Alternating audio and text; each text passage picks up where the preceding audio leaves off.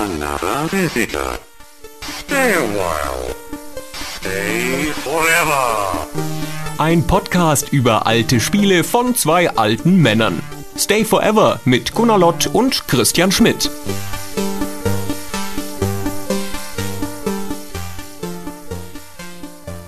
Hallo Christian. Hey, hallo Gunnar. Wir reden heute über das Spiel Thief, was ein bisschen Konfliktpotenzial hat. Schauen wir mal, ob wir das ausleben können, weil der Christian ist nämlich Thief-Fan, würde ich sagen, und der Gunnar eher nicht so. Ja, aber der Gunnar hat ja keine Ahnung, wie wir schon in diversen Podcasts festgestellt haben. aber gut, ja, das sind deine Sargnägel, Gunnar. Der Gunnar hasst das gesamte Genre. Das ist ja neu. Thief darf man nicht schlecht finden. Das ja gut, da werden wir ja noch drauf eingehen. Ja, ja da, da, da stockt es schon beim Christian. Das darf man nicht schlecht finden. Weil das ist super, wollte ich sagen. So, Diskussion Genau. abgeschlossen. Weil das nämlich gut ist. Alle sagen das. Und dann wird es ja auch so sein. Ja, aber da fragen sich die ersten unserer Zuhörer jetzt wahrscheinlich schon mit großen Fragezeichen über dem Kopf. Thief habe ich noch nie gehört, weil das äh, Spiel ja in Deutschland auch nicht so hieß, jedenfalls nicht am Anfang, sondern Dark Project. Also es Noch geht, schlimmer. muss man jetzt immer mitdenken, wir werden im, im Folgenden immer über Thief reden und da steht dann halt virtuell Schrägstrich Dark Project dahinter. Dark Project, der Meisterdieb. Ja, sie haben es einfach umgedreht, weil im Englischen hieß es Thief und Dark Project war der Untertitel und im Deutschen Dark Project der Meisterdieb. Nicht nur im Deutschen übrigens, auch in äh, Frankreich und Dingsbums und Italien und so. Da hieß es auch Dark Project. Das hat dann zu einer dieser komischen deutschen Problematiken geführt, nämlich dass die GameStar-Datenbank das erste Spiel als Dark Project der Meisterdieb führt, das zweite Spiel als Dark Project 2 in guter alter GameStar-Tradition, so mir doch wurscht, wie der Untertitel heißt. Und dann kam schon Thief 3. Hä? Hä? Ja. so haben sie es aber halt genannt. Da konnte die Gamestar nur nichts dafür. Ich habe auch, Nee. ich arbeite ja mit dem Markus Behrens zusammen, der lange Jahre Marketingmanager bei Eidos war und fragte den auch nochmal im Vorfeld, woher das eigentlich kam, dass sie es umbenannt haben. Das ist jetzt natürlich naheliegend, weil sich die deutsche Marketingabteilung dachte, oder weil sie Horrorvorstellungen hatte von Leuten, die in den Karstadt gehen oder in irgendeinen Laden und nach Tief oder Sief fragen und dann die Verkäufer die Achsel zucken und sie wieder wegschicken, weil das einfach keiner aussprechen kann in Deutschland. Vermutlich zu Recht so befürchtet und haben es deswegen in Dark Project umgenannt. Da haben Sie voll recht. Ich erwähnte ja schon ein, zwei Mal, dass ich lange Jahre meines Lebens in einem Spieleladen gearbeitet habe. Und da kamen halt Leute rein und haben Quark bestellt. ich hätte gerne einmal dieses Quark. Dann habt ihr So. sie in den Lebensmittelladen gegenübergestellt. Na, wir kannten uns ja aus und konnten das extrapolieren, was das war. Deutschland und die ausländischen Produkte mit ausländischen Namen ist ja eine Geschichte voller Missverständnisse. Kennst du die Käsezubereitung Bressot? Ja, und ich kenne auch die Geschichte, die du erzählen möchtest, weil du sie schon mal erzählt hast. Ah, Im ich Stay wieder erzählt. Podcast. Oh, das, aber das ist Ah. ein neuer Rekord. Wir reden noch keine drei Minuten. Das habe ich das schon erzählt? Echt? Das habe ich doch noch nie erzählt in meinem Leben. Das habe ich, hab ich mir eben erst ausgedacht. Aber stimmt, möglicherweise haben wir das Thema schon mal gestreift. Wir haben das schon mal gestreift, ich weiß aber gar nicht mehr in welchem Zusammenhang. Werden uns die, die, die Zuhörer, ich will mal Leser sagen, die Zuhörer dann sicher nochmal mitteilen. Aber da können wir auch mal einen eigenen Podcast drüber machen, über diese Übersetzungsgeschichte. Naja. Wir könnten auch noch mal einen eigenen Podcast machen, in dem wir nur die Geschichten aneinander schneiden, so wie ich sie nochmal erzähle. Und dann kann man nach Inkonsistenzen gucken und so. Wir können irgendwann mal, wenn wir genügend Folgen haben, so eine, eine Top-Ten-Liste von Gunnars Lieblingsanekdoten machen und dann die Leser abstimmen lassen, welche die beste ist. Vielleicht lassen wir auch meine Frau abstimmen, die kennt sie bestimmt schon alle.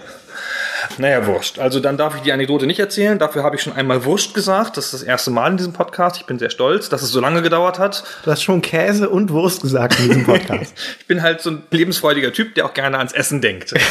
Das verbindet mich mit anderen Leuten, die wir kennen. Dann reden wir doch mal über Dark Project, der Meisterdieb. Also im Original Thief. Genau. Wir sind im Jahr 1998 zu einer Zeit, wo 3D-Spiele noch relativ neu sind und so das das Trendgenre gemeinsam mit den Echtzeitstrategiespielen.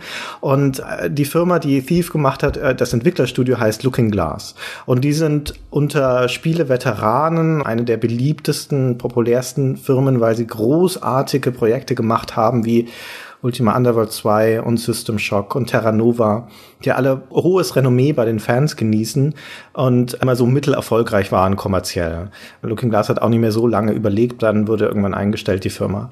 Aber eines ihrer Meisterstücke ist also dieses Thief aus dem November 1998. Das folgte doch direkt auf Flight Unlimited oder Flight Unlimited 2 oder so.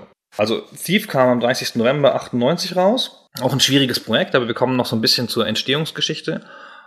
Und das ist, man kann es nicht anders sagen, das ist das Spiel, was das Stealth-Genre auf diese Art, wie es heutzutage existiert, oder als Untergenre der Eco-Shooter begründet hat. Also es gab natürlich vorher schon Spiele mit Stealth-Elementen, aber diese Purheit und diese Purheit, sagt man das überhaupt? Purity, diese pur Reinheit. Reinheit, genau, diese Reinheit, in der das, der das, der Purigkeit sagt man, glaube ich. diese Reinheit, in der das eine Reihe von Elementen einführt, kann man sagen, dass darauf sich vieles zurückbezieht. Obwohl es natürlich auch wieder Elemente geklaut hat aus anderen Spielen.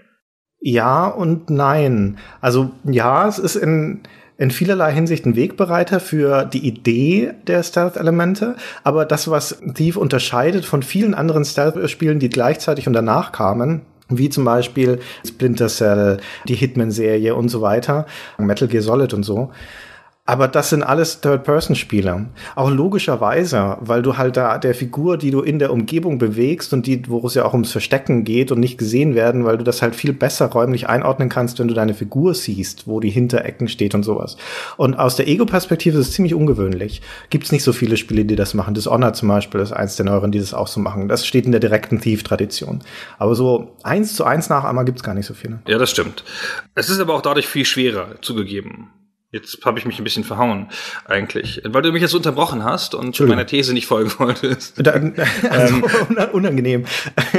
Bin nicht so sicher, ob ein Splinter Cell eher in der Tradition von Thief steht oder eher in der Tradition von so Tenchu oder Metal Gear. Ja, aber das, das gehört ja alles zusammen. Also das ist, vielleicht definieren wir erst noch mal kurz, worum es geht in dieser Thief-Geschichte, ja. Genau, wir fangen erstmal von vorne an eigentlich. Wir haben uns schon jetzt, jetzt verrannt, sehr schön.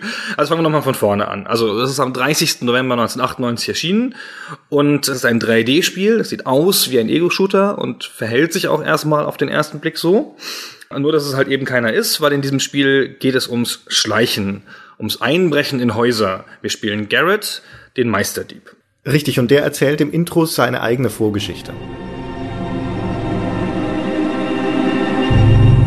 Ich war ein Kind ohne Eltern, ohne Zuhause. Als Laufbursche unterwegs erleichterte ich anderen Leuten die Taschen, um ab und zu etwas zum Beißen zu haben. Eines Nachts sah ich einen Mann. Die Leute gingen an ihm vorbei, als sei er nicht da. Er besaß bestimmt etwas Wertvolles. Also schlich ich mich an und griff zu. Hey, das ist nichts für dich. Bitte, Herr, ich habe Hunger. Sag den Hamariten nichts. Ich verspreche. Wie heißt du, Junge? Garrett. Du hast Talent, Knabe. Das ist eine sehr interessante Ansatz für ein Genre, das zu dem Zeitpunkt eine sehr jüngere Tradition hat, wo es darum geht, Gewalt auszuüben, indem man auf Dinge schießt. Deswegen heißt es ja auch Shooter.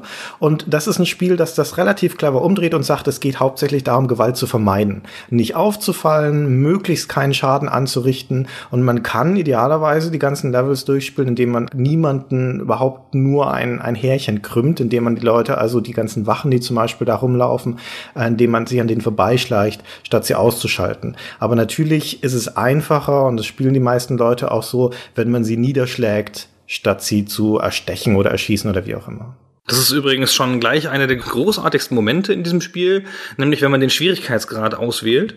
Auf dem normalen Schwierigkeitsgrad hat man halt in dem Level jeweils die Aufgabe, etwas zu besorgen, ein Artefakt oder etwas.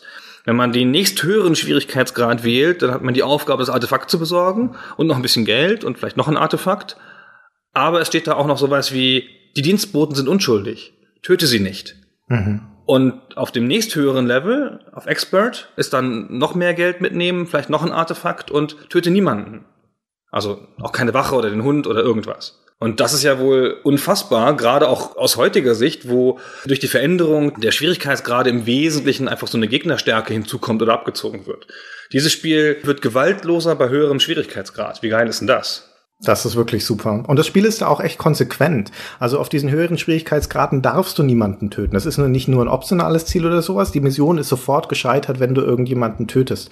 Aber es ist auch spielmechanisch konsequent, weil dieser Garrett, dieser Dieb, den man da spielt, ein extrem kompetenter Schleicher ist. Also alles, was der an Diebesfähigkeiten mitbringt, ist ja, der Beste seines Fachs natürlich. Und er ist aber gleichzeitig ein ganz schön mieser Kämpfer.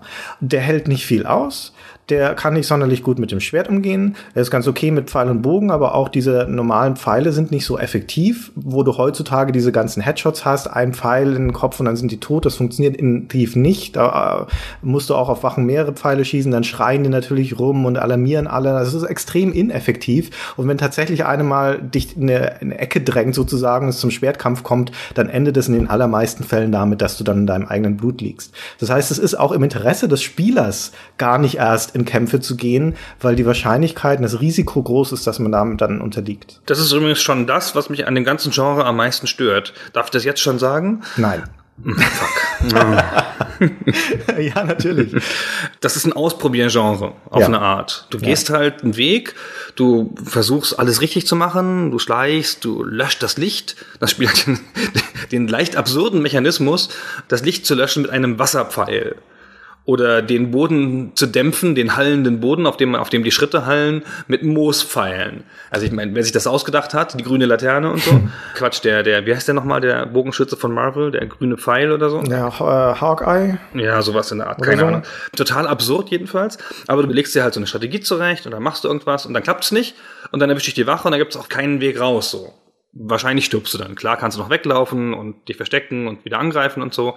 Aber du versuchst die ganze Zeit etwas zu tun. Das ist ein bisschen wie in einem Strategiespiel oder so. Und dann äh, klappt es nicht und die Action tötet dich. Und das ist natürlich ganz cool, aber bei mir entsteht keine durchgehende Narration.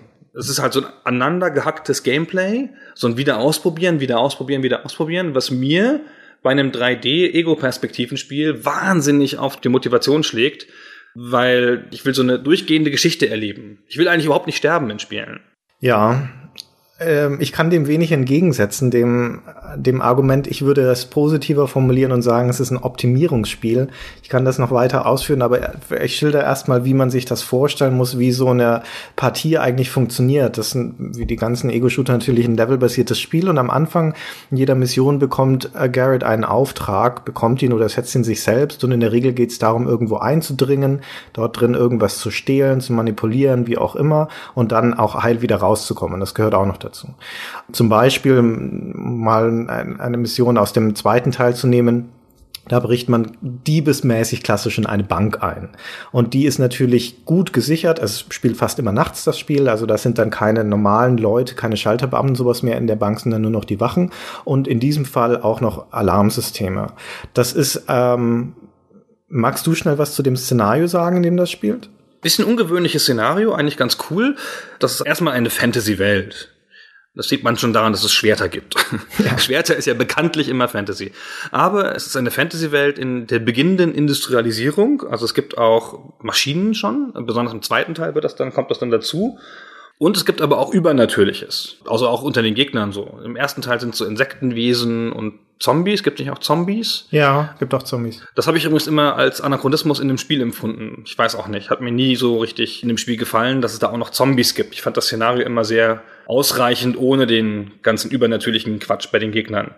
Und das ist geprägt von dem Widerstreit zwischen großen Religionen, möchte man sagen, der Hamaritenorden, so Mönche, keine Ahnung, die so eher auf der Technikseite stehen und dem Trickster, auf Deutsch der Schwindler lustigerweise, was irgendwie sehr komisch klingt. Der steht sozusagen der Gott der Natur sinnbildlich. Habe ich das so richtig wiedergegeben? Ich erinnere mich nur dunkel. Ja. Genau. Ja, doch.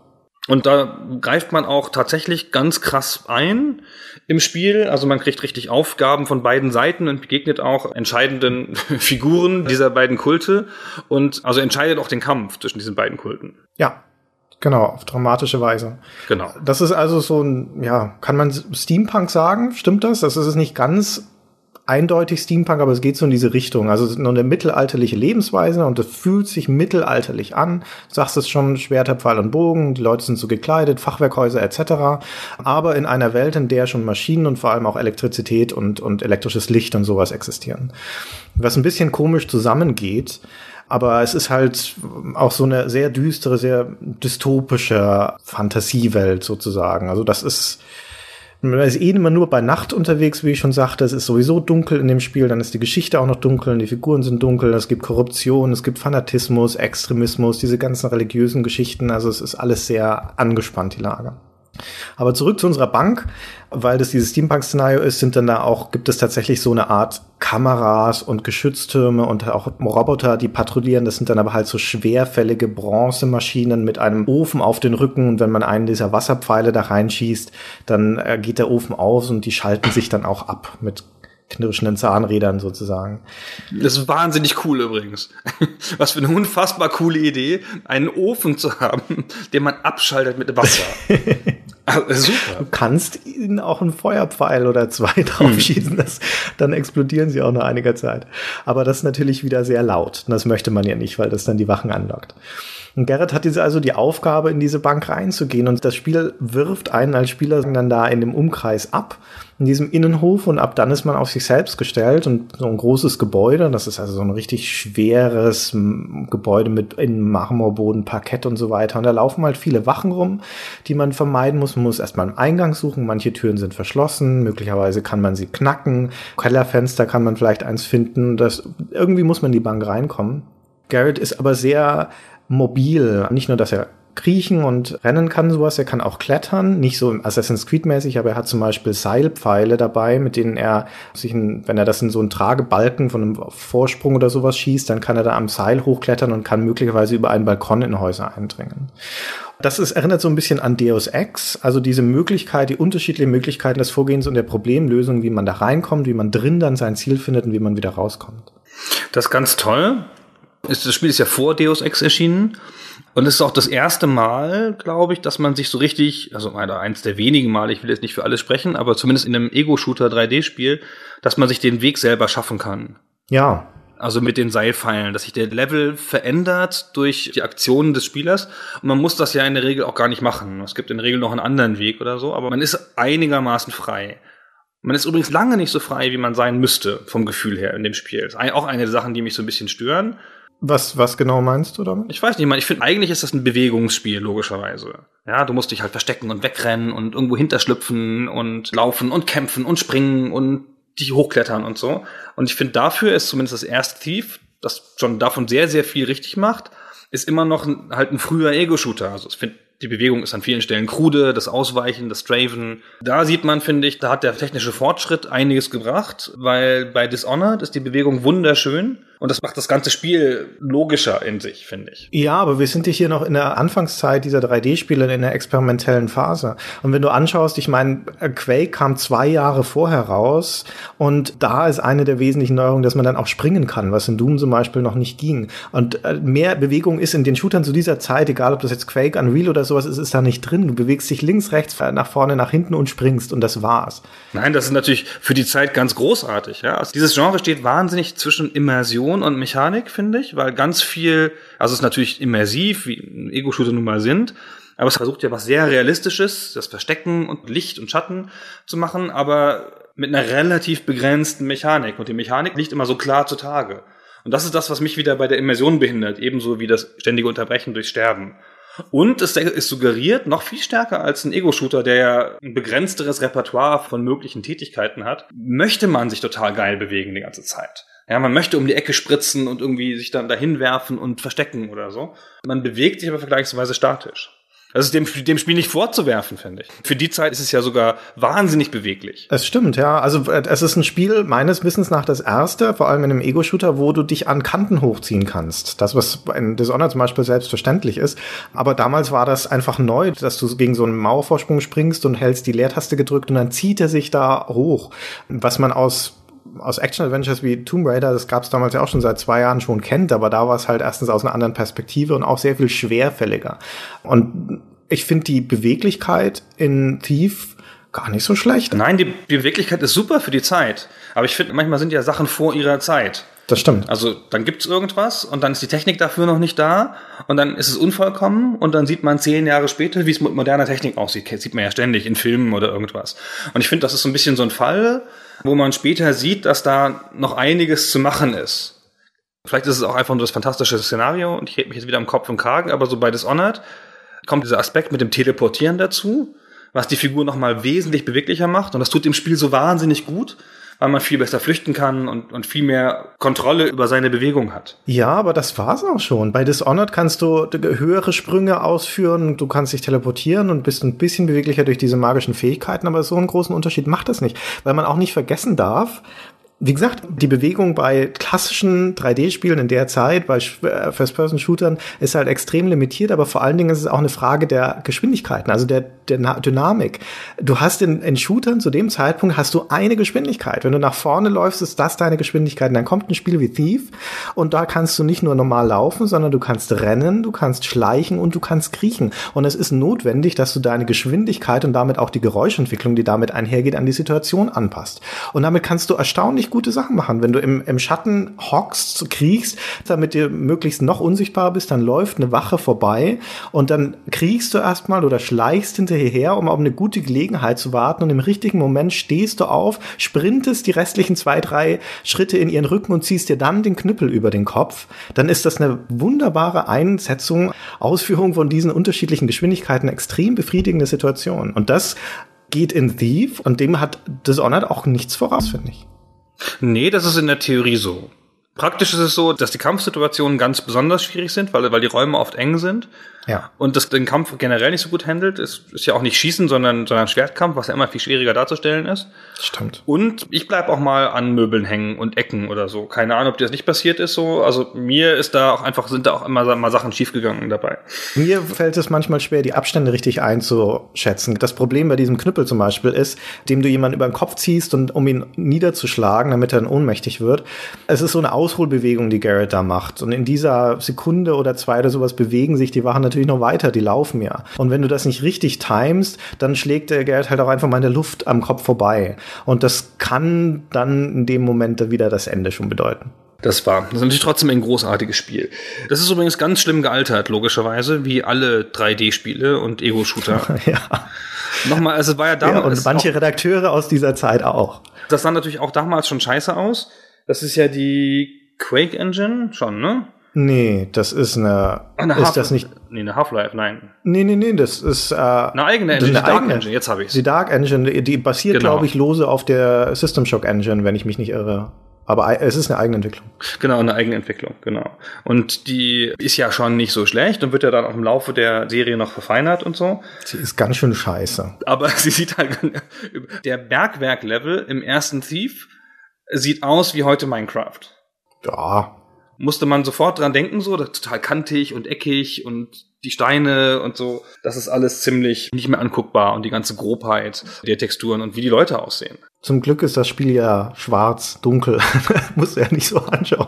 Aber wie die Leute ausschauen, ja, das stimmt. Ja, das ist schon, aber gut, das ist ja bei all diesen Spielen so. Die Leute, um das noch kurz zu beschreiben, die bestehen aus sehr, sehr wenigen Polygonen.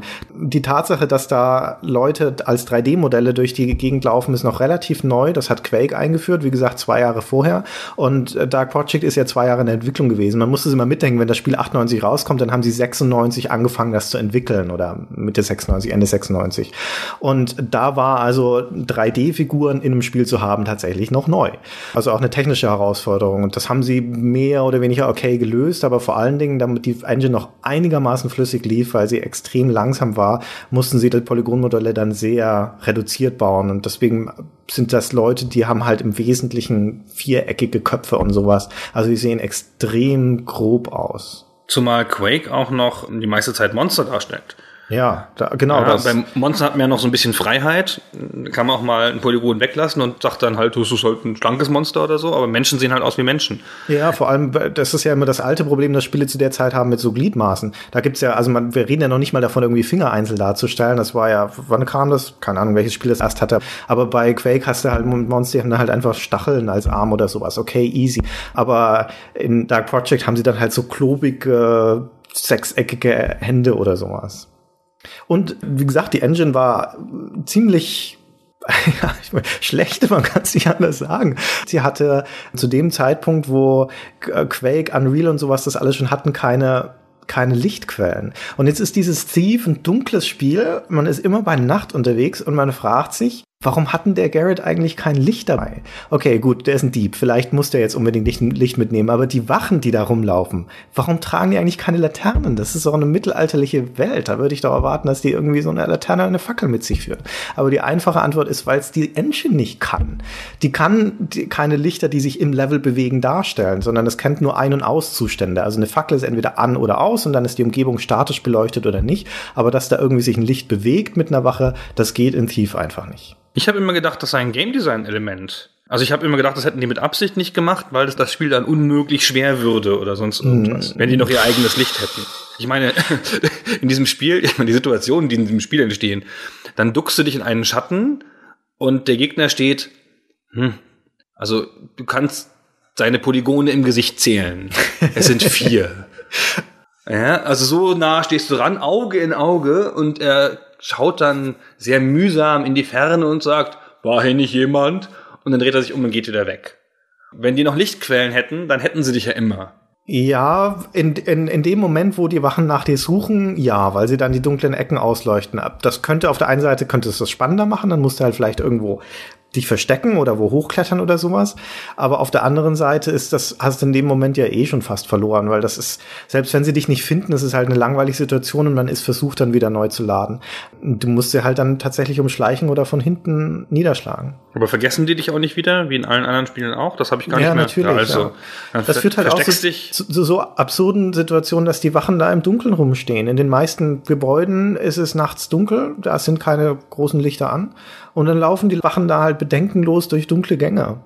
Und natürlich auch, wenn der vorher erleuchtet ist mit Fackeln, du schaltest die aus, mit Wasserpfeilen, dann laufen sie da im Dunkeln lang und denken sich nichts dabei. Das wundert sie halt nicht. Das ist halt das Mittelalter. Da fällt halt mal was aus. Ja. Und das, das wollte ich noch sagen zu dem, zum schlechten Engine. Es war halt, also nicht nur, dass sie so technisch rückständig war zu dem Zeitpunkt, weil dynamische farbige Lichter konnten, Unreal, Quake 2 und sowas alles. Half-Life, das auch einen Monat vorher erschien.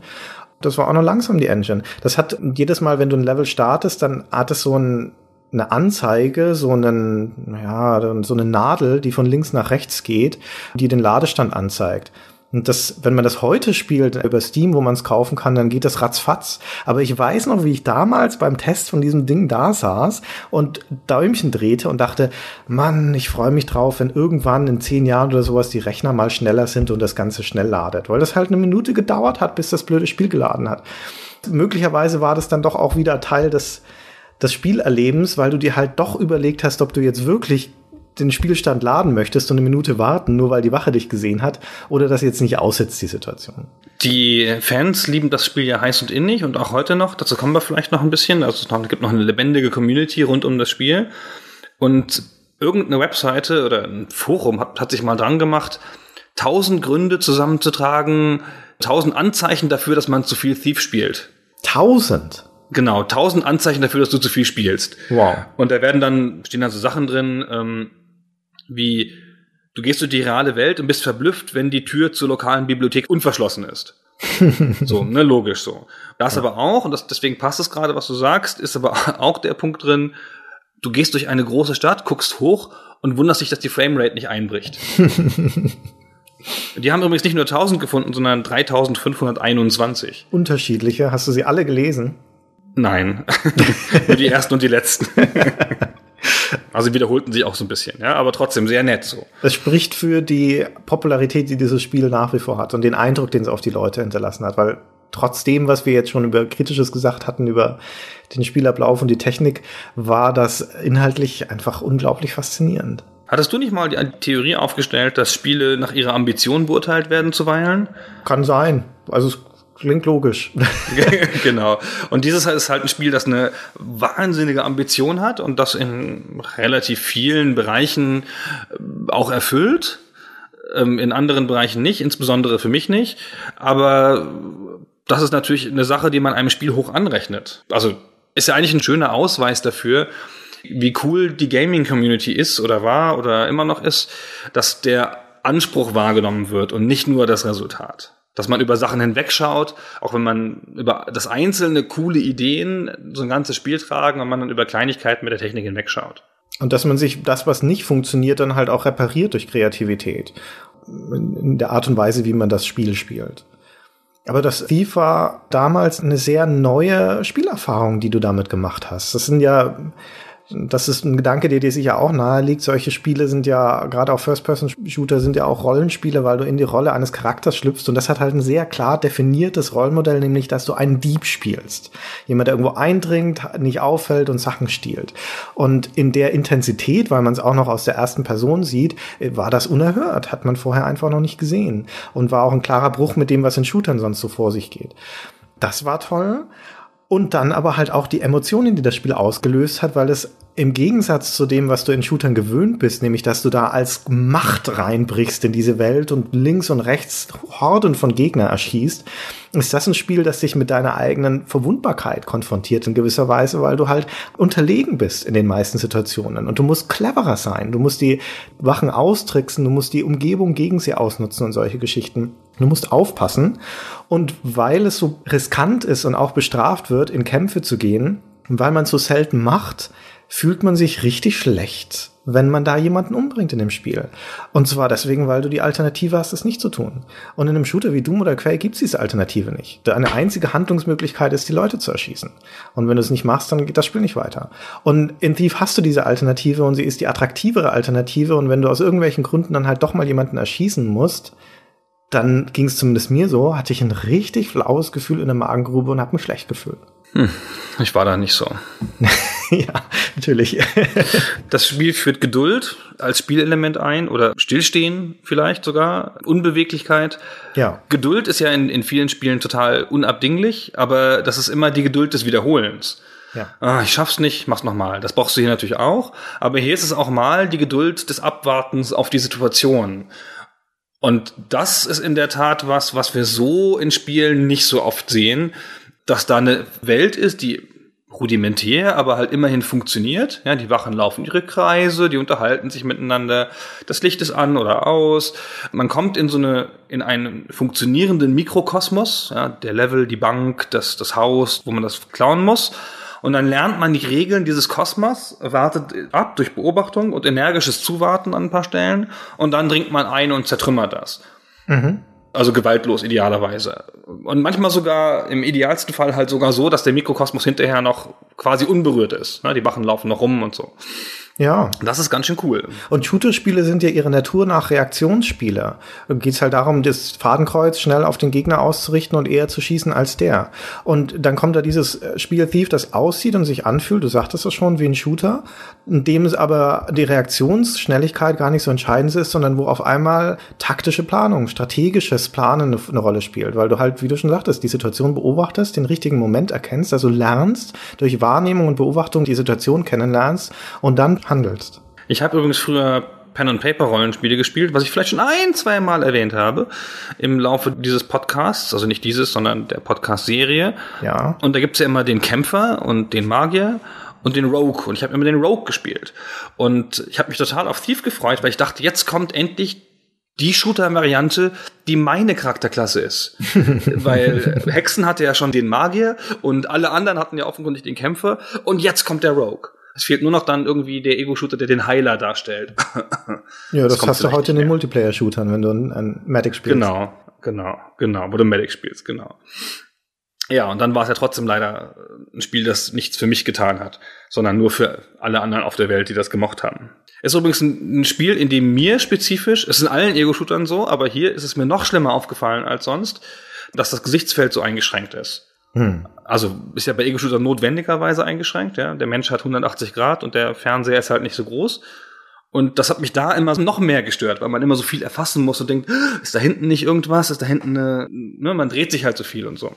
Ja, aber auch das ist eine in gewisser Weise eine Stärke des Spiels, weil es eines ist, das sich stärker als andere Ego-Spiele schon damals auf Sound verlassen hat.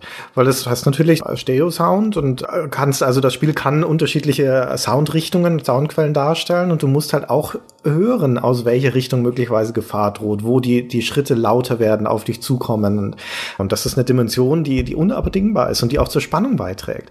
Du knackst ja zum Beispiel Türen und das dauert halt eine Weile, gerade wenn es komplexere Türen sind und du unterschiedlich das zwei Dietrichchen, zwischen denen musst du immer wechseln, bis das Ganze dann aufgebrochen ist.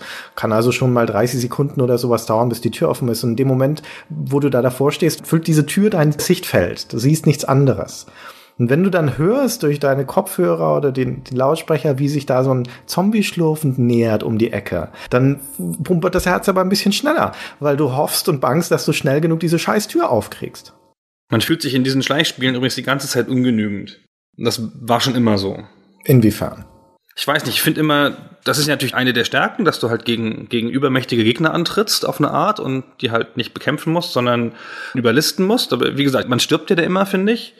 Also vielleicht bin auch nur ich so blöd, aber eigentlich stirbt man im Ausprobieren und so. Und ich hab mich immer so, oh, kann ich sie nicht einfach alle umbringen? Und warum nicht? Das ist so gemein. Kannst du es ja probieren. Musst halt auf leicht spielen. Ja, das funktioniert dann auch. Und dann funktionieren die Spiele ja nicht mehr. Das ist ja das Interessante. So.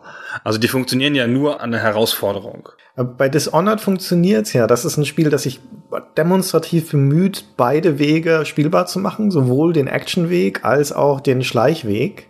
Und ich kann jetzt den Actionweg nicht so richtig beurteilen, ehrlich zu sein, weil ich es natürlich nur schleichend gespielt habe. Aber ich hörte von Leuten, die das dann entweder zwischendrin gewechselt haben, weil ihnen das Schleichen zu langweilig wurde, zu anstrengend, oder die es von vornherein als Action gespielt haben, dass es dann viel leichter ist natürlich das Spiel und auch viel kürzer, weil du viel geradliniger durch die Level durchschneidest, als wenn du da auf Schleifen und hoch und runter durchschleichst. Also es macht null Spaß im Actionweg, finde ich. Und du läufst immer noch mal in eine Falle oder so. Also es ist nicht so, dass es sich so, du kannst es nicht spielen wie ein Ego-Shooter, dass du halt einfach kämpfst. Hm. Und das ist ja auch nur richtig so. Was soll denn das? Ja? Die Spiele sind halt so.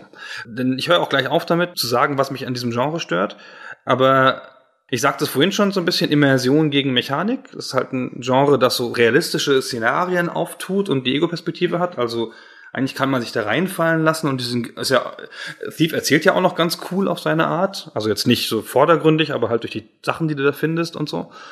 Und durch diese, diese relativ komplexe Welt, die es dir suggeriert. Und also dann bist du in diesem Mikrokosmos, der nach Regeln funktioniert und du lernst diese Regeln und dann ist die Mechanik aber so wahnsinnig begrenzt und so wahnsinnig artifiziell. Ich meine, Wasserpfeile, Moospfeile. Oh bitte, zieh doch weiche Schuhe an, du Depp wenn du über den hallenden Boden gehst. Nein, da schießt er Moospfeile vor sich. Ich lach mich tot. Was gibt's noch für Pfeile? Ich habe schon wieder vergessen. Feuerpfeile, Seilpfeile, Lärmpfeile. Ja, ne? Also ich meine, das ist doch alles ne, total komische Regeln und dann halt dieses Versagen der künstlichen Intelligenz. Also die Tatsache, dass die künstliche Intelligenz viele Sachen nicht kann. Und dann funktioniert sie in dem Spiel auch an vielen Stellen nicht. Ja, die Wachen laufen ja in Wände und bleiben hängen. Ich hatte irgendwie in dem Bergwerk, glaube ich, eine Wache, die unter Wasser lief und so. Und das haut's halt so wahnsinnig auseinander, finde ich. Und dass die Mechanik halt so klar zutage liegt. Aber das Spiel trotzdem so tut, als gäbe es sie nicht. Ja. Das ist anders als bei Metal Gear Solid. Metal Gear Solid zeigt seine Mechanik so wahnsinnig deutlich mit so Ausrufezeichen über dem Kopf, wenn die Wachen alarmiert sind. Und das ist eigentlich, finde ich, ein bisschen entlastend, weil das tut gar nicht so, als müsstest du dich jetzt voll einlassen, sondern das zeigt dir die Regeln so ganz klar auf dem Bild. Das zeigt dir die Sichtlinien und die Reichweiten und Du weißt genau, dann wenn der, wenn der Alarm war, dann zählt es 45 Sekunden runter und dann ist der Alarm wieder vorbei und so. Das ist halt ein ganz pur mechanisches Spiel. Und das ist eigentlich angenehmer als diese Immersion, die dann aber ständig wieder gebrochen wird. Bei Metal Gear Solid ziehst du dir eine Kiste über, wenn du dich verstecken möchtest, einen Karton. Da ist schon klar, dass das kein ernsthaftes Spiel ist in dem Moment. Aber ja, ich weiß, was du meinst. Also das stimmt, dass, dass dieses Thief auf der einen Seite so ernsthaft an sein Szenario rangeht und das so immersiv darstellen will und dann auf der anderen Seite dadurch bricht, dass es so offensichtlich immer mechanisch ist. Das ist wahr, das ist so. Aber gerade was die KI angeht und deren Schwächen, das muss so sein in diesen Spielen. Das ist was, was ich auch lange nicht, weiß ich nicht geglaubt hatte, weil wir damals natürlich zu Recht die KI von, von Thief kritisiert haben. Die Wachen, die, wir sagten schon, an, an gelöschten Lichtern in dunklen Gängen vorbeigehen, aber die ja auch einfach nichts begreifen. Das einzige, was die mitbekommen, ist, wenn irgendwo eine Leiche liegt, dann werden sie alarmiert und fangen an zu suchen. Und in Thief ist es zumindest so, wenn irgendwo eine Tür offen steht, die vorher zu war, dann kommentieren sie das noch laufen aber trotzdem nochmal weiter. Und was sie nicht merken, ist, wenn irgendwo was geklaut wurde oder wenn, was das Allerschlimmste ist, wenn irgendeiner ihrer Kollegen fehlt. Also den, das ist ihnen halt wurscht. Und das führt dann zu so, absurden Situationen, wie dass du in so eine Halle, ein großes Saal hast, eine Eingangshalle in einem Level und da laufen drei Wachen rum und es ist alles hell erleuchten und alle Türen verschlossen und sowas. Und dann geht Garrett da rein und fünf Minuten später läuft eine einzelne Wache noch rum, alle Lichter sind aus, die Türen spargelweit offen und der Saal leer gemobst. Und die eine Wache dreht da pfeifen ihre Runden und merkt nichts. Und das bricht die Immersion extrem. Aber wie gesagt, dann dachte ich immer, das muss doch besser gehen, aber schau dir an, wie Dishonored funktioniert, nämlich ganz genauso. In Dishonored ist es genauso, da merken die Wachen auch nicht, wenn ihre Kollegen fehlen. Das Schlimmer noch, da lassen die immer ihr Schwert liegen, wenn du die Leiche wegträgst und das fällt niemandem auf, dass da Schwert herumliegen und die Leichen verschwinden ja auch noch nach einiger Zeit, weil die Engines nicht, nicht mehr packt oder wie auch immer was alles ganz schrecklich ist. Und es kann nicht daran liegen, dass das Spiel es nicht besser könnte. Es muss daran liegen, dass es einfach nicht mehr spielbar wäre, wenn die Wachen sofort immer alarmiert würden, wenn irgendeine Kleinigkeit sich ändert. Aber das ganze Genre ist ein Fake. Ja, ist ja. ja noch viel schlimmer Man als alle halt anderen auch Genres. Das ist halt ein Fake. Ich meine, du bist in dieser realistischen Welt und dann gehst du da raus und es stecken 40 Pfeile im Saal, überall sind Moosflecken und hinten rechts ist ein Kabuff, da liegen zwölf Wachen aufeinander gestapelt und schlafen. ja, neben zwei Toten, die du nicht richtig erwischt hast. Und ich meine, das ist doch grotesk. Ich stehe dann immer so neben mir, wenn ich das spiele, wenn ich wieder so eine Wache über der Schulter. Bei Dishonored ist es noch viel cooler, weil die Wachen, also da trägst du so cool über der Schulter und wirfst du dann schnarchend in eine Ecke. Und dann stehe ich so neben mir und sage, Gunnar, was machst du da gerade? Ich? Ich trage die Wache in ihr Wachenkabuff, wo ich sie verstecke, vor den anderen Wachen. Warte nur, bis ich zurückgehe und meine Moospfeile sammle. Ich meine, ab, das bringe ich nicht. Das ist mir irgendwie, ich habe immer das Gefühl, dass es albern ist. Ich stelle mir da immer vor, aus diesem Fantasie- und Kopfkino-Gedanken, was, wenn diese Wachen dann aufwachen irgendwann und sich verdattert umschauen und feststellen, dass sie auf einem Haufen mit sieben anderen liegen und sich gegenseitig aufwecken und fragen, was wohl passiert ist. Die wachen ja nie auf. Es ist auch so eine Eigenart von diesen Spielen, dass die Wachen nie aufwachen dürfen. Das stimmt, ja. Ne, das sind immer so betäubt, dass sie genau bis zum Levelende schlafen. Ja. Und dann wachen sie alle auf und gehen ihrer Wege. Oh, war das wieder In eine... Dishonored können sie zumindest aufgeweckt werden von anderen Wachen, was in, in Thief noch nicht geht. War es in Dishonored nicht auch so, dass die sich vermissen, wenn da eine fehlt? Doch. Nee. Echt nicht? Mhm. Nee. Habe ich vielleicht falsch in Erinnerung, aber es ist ja auch nur so ein Schleichspiel.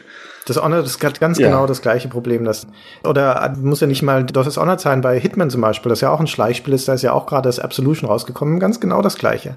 Und da ist allein im Tutorial, ich habe es noch nicht so weit gespielt, aber im Tutorial ist diese absurde Situation, dass du da in einem Haus bist und das voll ist mit Wachen und äh, in der Küche steht ein Koch in so einer typischen weiße Schürze und seine karierte Hose, so ein französischer Koch. Und der unterhält sich, wenn man da das erste Mal reingeht, mit ein paar Wachen und dann schickt er die weg und ist allein in der Küche. Und dann kannst du ihn natürlich niederschlagen. Und in Hitman kann man sich ja verkleiden, was in den in Thief und den ganzen anderen Diebesspielen in der Regel nicht geht. Das ist so das Alleinstellungsmerkmal von Hitman. Und dann hast du also diese Kochuniform an und wegen der Mechanik des Spiels heißt das, ab dann zählst du für alle anderen Wachen in diesem Haus als eine neutrale Person und wirst nicht erkannt. Und es gibt in diesem Haus einen Koch, jede der Wachen weiß, wie der ausschaut. Und wenn da auf einmal ein glatzköpfiger Typ mit Kochklamotten rumläuft, merken die das nicht, dass das jemand anders ist? Also in dem Moment zerstört das wirklich die gesamte Logik dieser Situation, aber es ist halt verdammt nochmal die Mechanik dieses Spiels. Das ist alles sehr mühsam, finde ich.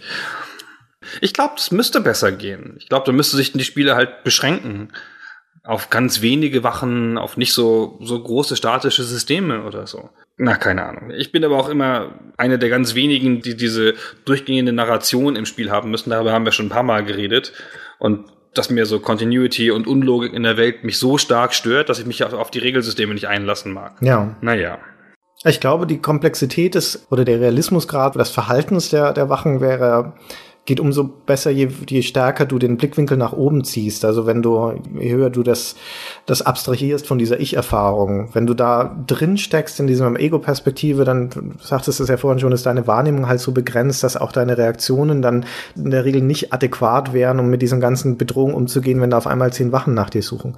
Aber wenn du das von oben anschaust, also so ein bisschen Commandos-mäßig, das stammt ja auch aus dieser Zeit, dann geht das besser. Commandos hat natürlich die gleichen Probleme, aber es ist zumindest übersichtlicher und erlaubt mehr Vorausplanung, als das bei Thief möglich ist, weil du ja die Positionen der Wachen besser sehen kannst. Das stimmt, obwohl du da auch Wachen stapelst, auf eine Art. Da kommen dann 20 Wachen angelaufen, du erschießt sie alle, dann fallen alle auf einen großen Stapel. Aber dieses Wachenstapeln, ich habe eine Theorie dazu, warum Spiele faszinierend sind und das gilt auch für Thief. Bin ich gespannt, was du dazu sagst. Wahrscheinlich lachst du dann wieder. Aber ich gehöre natürlich auch zu den Leuten, die die Wachen durchs halbe Level tragen, um sie um auf den Stapel zu schmeißen, wo schon zehn andere sind. Obwohl ich für irgendwo in der anderen Ecke natürlich auch noch einen zweiten Wachenstapel aufmachen könnte. Und dann denke ich mir auch mal, wie absurd das ist, dass ich da jetzt eine Minute verbringe, um eine Leiche durch die Gegend zu schleppen. Aber ich kann nicht anders, ich muss es machen. Und meine Theorie ist, dass eine der grundlegenden Motivationen von Spielen generell ist, Ordnung in ungeordnete Systeme zu bringen. Und dass viele von den banalsten Spielprinzipien so funktionieren. Also Solitär zum Beispiel, Passionsspiele. Das sind, das beginnt mit ungeordneten Karten. Das Ziel ist es, sie zu ordnen. Tetris, fallen unordentlich die Steine oben rein und was du machst, ist Ordnung herstellen. Minesweeper, genau das gleiche. Die, die populärsten Spiele der Welt.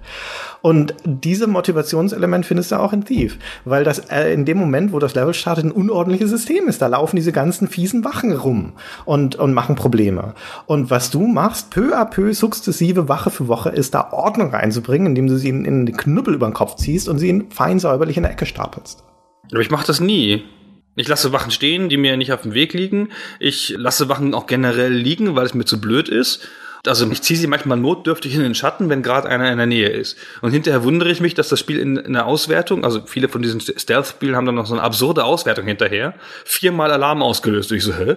Bin doch einfach gar nicht gefangen worden. ja, natürlich, weil hinten rechts im Level hat die KI in ihrem total losgelösten, wo ich schon gar nicht mehr war, in irgendeiner Ecke, hat die wieder irgendeine Leiche gefunden, die ich da hingelegt habe und hat dann so einen begrenzten Alarm ausgelöst, den ich gar nicht gemerkt habe aber mir ist hinterher reinreiben in der Auswertung. Ja. Ah, was für ein verteufeltes Genre. Das ist ärgerlich, da fühlt man sich dann betrogen. Mir hat übrigens kein Spiel gefallen, ehrlich gesagt. Also Thief ist natürlich richtungsweisend, das kommt man auch fühlen. Das habe ich sogar relativ weit gespielt, wenn auch vielleicht nicht durch. Und die Splinter Cells habe ich gehasst. Und Hitman konnte ich nicht spielen, musste ich würgen. Und Dishonored ist das erste von diesen Spielen, was ich wieder durchspielen konnte, ohne ganz große Schmerzen. Weil auch da finde ich, das hat halt so ein Superhelden-Ding. Durch diese ganz vielen Fähigkeiten, die du hast und durch die Teleportation. Und ich glaube, dass das ganze verdammte Stealth-Genre mit Superhelden viel besser funktionieren würde. Also für mich jedenfalls. Ja, ich meine, du bist ja eh so eine Art Superheld, ja. Du trittst da gegen diese ganzen Wachen an und räumst diese ganzen Level leer und so. Warum dem, dem Helden nicht noch super Fähigkeiten geben, die begrenzt einsetzbar sind? Keine Ahnung, mit der Wand verschmelzen, sich in Luft auflösen, teleportieren, eine schnellere Bewegung oder irgendwas dann ist das alles irgendwie logisch erklärt, diese ganzen schrecklichen Sachen, die, die so unlogisch sind, dass sie dich nicht sehen können auf kurze Entfernung oder so. Und dann geht das. Ja, bei Dishonored ist es ja de facto so. Da ist es halt Magie. Genau, ist ja so. Genau, das ist halt Zauberei. Und da fühlt es sich doch viel geiler an, weißt du, so einfach wegzulaufen, wenn du dich über die Dächer wegteleportierst. Dann gucken sie halt blöd. Ist ein bisschen komisch, dass du diese wahnsinnigen Zauberfähigkeiten hast, die niemand in der Welt hat und keiner wundert sich so richtig. Ja, das ist wohl wahr. Hin und wieder sagt mal jemand, hä, was hast denn du da gemacht? Oder so, wenn du dich wegteleportierst, so. Aber eigentlich ist das ganz geil. Du bist halt dann das Superwesen, dann machst du das halt so. Ja. Schon okay. Ja, Dishonored bietet dir halt einfachere Möglichkeiten, Patze auszugleichen. Das sagen wir so simpel. Also wenn du deine der Vorausplanung, die du ja da auch brauchst für Heimlichkeit, wenn da halt doch irgendwas schief geht, irgendwas Unvorhergesehenes, dann hast du bei Dishonored relativ klare, naheliegende und effektive Möglichkeiten, das wieder auszugleichen. Und sei es nur, dass du dann halt doch alle umbringst. Aber das funktioniert da halt auch deutlich besser als bei Thief oder auch bei Hitman. Das ist wohl wahr. Wie gesagt, ich, ich deute es vorher schon an. Für mich sind diese Spiele halt doch eher taktische Spiele als Actionspiele. Und das sind Optimierungsspiele, weil ja, es stimmt und das ist der grundlegende Vorwurf an diese Spiele. Das ist Trial and Error. Du kannst halt nur begrenzt viel voraussehen. Du musst dann halt auch durch, durch Scheitern lernen, wie Wachen reagieren oder wann, wo irgendjemand rauskommt. Aber bei Hitman Absolution ist das relativ erstaunlich konsequent von modernes Spiel, weil das dich ja auch nicht wirklich speichern lässt in den Missionen. Was so Hitman Tradition hat, im ersten Teil war es genauso. Da gibt's zwar Speicherpunkte, aber wenn du bei denen wieder einsteigst, sind alle Wachen wieder da. Alle, also auch alle hinter dir. Das heißt, tendenziell sagt dir das Spiel relativ krass und klar, spielst bitte die Mission von vorne bis hinten so durch, dass du entweder mit deinen Fehlern lebst oder es perfekt spielst. Und das hat mich wahnsinnig aufgeregt beim ersten Mal, weil ich es auch nicht mehr gewohnt bin von einem modernen Spiel, dass es halt solche Anforderungen stellt. Aber wenn man sich darauf einlässt, ist das echt cool, weil das halt auch andere Arten von Erfolgserlebnissen dann erlaubt. Wenn du da fünfmal scheiterst, aber beim sechsten Mal greift alles ineinander und du hast es gelernt, das Vorgehen der Wachen und schlägst so pam pam pam drei hintereinander, schaltest du aus, dann fühlst du dich halt auch echt gut danach. Ich will nicht 20 Mal probieren, bis ich es perfekt schaffe.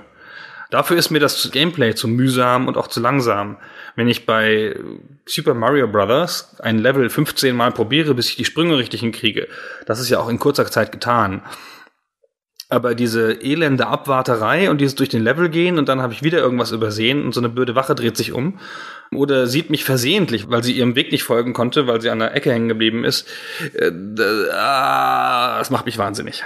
Ja, kann ich nachvollziehen, ja. Das ist ein bisschen eine Naturellgeschichte. Das ist nicht für jeden, jedermann was, diese Art von, von Spielen. Und möglicherweise sind sie deswegen auch nicht so erfolgreich. Also, so viele gibt's ja auch nicht davon. Ja, es ist halt ein etabliertes Genre. Die Splinter Cells waren ja einigermaßen groß. Aber ich glaube, da macht auch viel das Thema aus. Leute spielen halt gerne so Special Agent-Typen, so militärische Black Ops-Typen. Ja, und auch Splinter Cell war näher am Actionspiel. Das konntest du schon auch kämpfend lösen. Ja, ja, es ging. Also nicht jede Mission. Übrigens, das, was man diesem Genre vorwerfen muss, man kann ihm ja nicht vorwerfen, dass die Gunnar Lotz dieser Welt das Spiel nicht gern spielen oder dass sie damit Schwierigkeiten haben. Kein Problem. Dafür gibt's ja die Christian Schmitz und die spielen das dann. Was man dem Genre vorwerfen muss, ist, dass es Einfluss gehabt hat auf die anderen Ego-Shooter, indem da nämlich sinnlose Schleichsequenzen eingefügt worden sind, weil irgendwer dachte, oh, das brauchen wir jetzt auch, cool, das machen wir jetzt auch noch. Nee, das sehe ich, das sehe ich nicht so. Also ja, wobei für deinen Gedanken zu Ende. Ja, das war's schon im Wesentlichen. Also das gibt in ein paar Ego-Shootern fand ich, wo es gar nicht so nötig war, gab es dann halt plötzlich eine Schleichsequenz, so, wo ich dachte, so, es muss das denn sein? Also da stimme ich dir recht, wenn das nur eine aufgesetzte Schleichsequenz ist, die du dann halt da zähneknirschen durchmachen musst, bis du wieder schießen darfst, dann ist es Quatsch. Das ist wahr. Aber was das Genre eigentlich geleistet hat und wofür man ihm nicht genug danken kann, ist das Einfügen von alternativen Vorgehensweisen in Shootern. Und wie ich vorhin schon sagte, die meisten Shooter heutzutage, auch noch die Call of Duty, sind ja alternativlose Geschichten. Alles, ich habe gerade durch die, durch die Gegner durch und kannst schon dankbar sein, wenn du mal nach links oder rechts abbiegen darfst, um durch eine Hinterhofgasse zum Ziel zu gehen. Und es gibt aber halt Spiele, wie zum Beispiel No One Lives Forever oder Assassin's Creed oder wie auch immer, auch moderne, bei denen das heimliche Vorgehen eine praktikable Alternative zum Action-Vorgehen ist. Und das geht auf Thief zurück, finde ich. Und, und dafür kann man ihm nicht genug danken. Ich finde, oft machen sie das nicht so gut. Also mal abgesehen von der einen oder anderen reingeworfenen Schleichsequenz, haben dann die Spiele die Mechanik gar nicht so oft dafür. Also natürlich hat ein Spiel wie, wie Thief und ein Spiel wie, Splinter Cell eine sehr coole Anzeige, die das symbolisiert. Dann haben die Spiele das irgendwie nicht ja, sondern du läufst halt normal rum, wie du sonst auch rumläufst und bist nicht so klar da drin zu erkennen, ob du jetzt gedeckt bist oder nicht. Stimmt. Das hat mich auch an Dishonored gestört, dass du diese Deckungsanzeige aus Thief nicht hast, die dir sagt, wie sichtbar du bist. Also ich finde, so viele moderne Spiele, gerade 3D-Spiele, haben so Angst vor der Mechanik, mir Anzeigen zu geben, wie verletzt ich bin oder so. Die Ego-Shooter sind ja so weit gegangen, Verletzungen abzuschaffen, ja, die Energieanzeige abzuschaffen und solche Sachen. Und gar kein Interface mehr zu haben, wie, ja, wie Dead Space und so. Und keine Interfaces, genau. Äh, ich halte das ja also gefühlsmäßig für einen Irrweg. Du kannst halt Sachen nicht im Spiel, die du in der echten Welt kannst. Zum Beispiel mit 180 Grad durch die Gegend gucken oder dich in einer fremden Stadt auskennen. Hm. Ja, ich meine, Dishonored hat halt einen Pfeil, der dich, der dich durch die Stadt führt normalerweise, wenn du eine Mission suchst und so. Und das ist halt ein Gaming-Element, weil natürlich kennt die Figur, die in dieser Stadt lebt, kennt sich daher aus. Ja. Ja, die muss nicht irgendwie drauf gucken. Ich hingegen verirre mich in jedem Computerspiel, das mehr als zwei Türen hat und weiß dann immer nicht, ja, ich brauche halt eine Hilfe. Aber ich bin ja auch nicht wirklich die Figur, ich bin ja Gunnar Lott aus Karlsruhe. Und mir das immer wegnehmen zu wollen, diese Mechaniken, diese Hilfsmittel, halte ich ja für Irrsinn. Ja. So. Punkt. Ja. Oder so. Oder, oder auch nicht. Aber wir wollten über Thief reden glaube ich. Was ja auch ein ganz großes Wegnehmspiel ist. Aber immerhin hat's die, hat's die großartige Lichtanzeige. Die wesentliche entscheidende Anzeige des Spiels, ja. Wollen wir noch was sagen, wie das weitergeht mit der Thief-Serie? Ja, sehr gerne. Aber wir sind ja noch gar nicht mit Thief 1 so richtig fertig. Wir sind noch nicht richtig fertig, ja, aber wir können noch mal zu diesem Jahr 1998 zurückspringen, wo Thief erschienen ist. Wir haben ja nun schon viele Namen gesagt und es ist schon erstaunlich, finde ich, was da noch 98 mit erschienen ist, nämlich Metal Gear Solid für die PlayStation, nämlich Commandos, was jetzt kein Actionspiel ist, aber ein Strategiespiel, ein Taktikspiel aus der Draufsicht, wo es auch um Stealth geht und natürlich auch eine Rainbow Six. Also eine ganze Reihe von Spielen, übrigens alle vor Thief, die sich, also wenn man Kommandos mal rausnimmt, die in 3D-Welten spielen und die aber mehr als nur dieses Ballern drin haben. Also ich habe in gewisser Weise das Gefühl, dass 1998, dass dieses, dieses Stealth einfach eine Idee war, für die die Zeit reif war. Und dass diese, sagte vorhin auch schon, diese Spiele waren ja alle ein paar Jahre in der Entwicklung, dass wir seit Doom und Duke Nukem 3D und dem ersten Quake, also so bis 95, 96, dass die Branche dann so das Gefühl hatte, geschlossen oder diverse Entwicklerstudios, okay, wir können jetzt diese neue Spielwelt, 3D-Spielwelt darstellen und wir wissen, wie man sich darin bewegt und wie man auf Sachen schießt. Jetzt wäre es doch an der Zeit, da mehr damit zu machen, die mit mehr Inhalt zu füllen als nur dieser reinen Shooter-Mechanik. Und dann haben wir 98 solche Spiele wie Half-Life, wo das Narrative auf einmal eine Rolle spielt, wie Unreal, die auf inszeniert sind, filmartig und eben wie Thief, wo es auf eine, auf eine neuartige Vorgehensweise in diesen 3D-Welten geht. Von wann ist System Shock nochmal? Von 94. 94. Gut, ohne System Shock ist natürlich vieles von den anderen Entwicklungen nicht denkbar. Weiß ich nicht, das ist so ein Freak-Spiel. Bitte? So ein Branchenspiel. Bitte? Das hat ja niemand gekauft, System Shock. Ja, aber das ist ja ein, ist ja ein Branchenspiel. Du sagst es ja ganz richtig. Das ist ein Branchenspiel. Ja, das hat Die natürlich hat jeder natürlich gesehen, jeder gespielt und so. Und du, das ist ja auch das beste Spiel des Jahres gewesen damals, bestimmt. Großartiges Spiel. Also vor allem der zweite Teil. Aber gut, das ist noch eine andere Geschichte.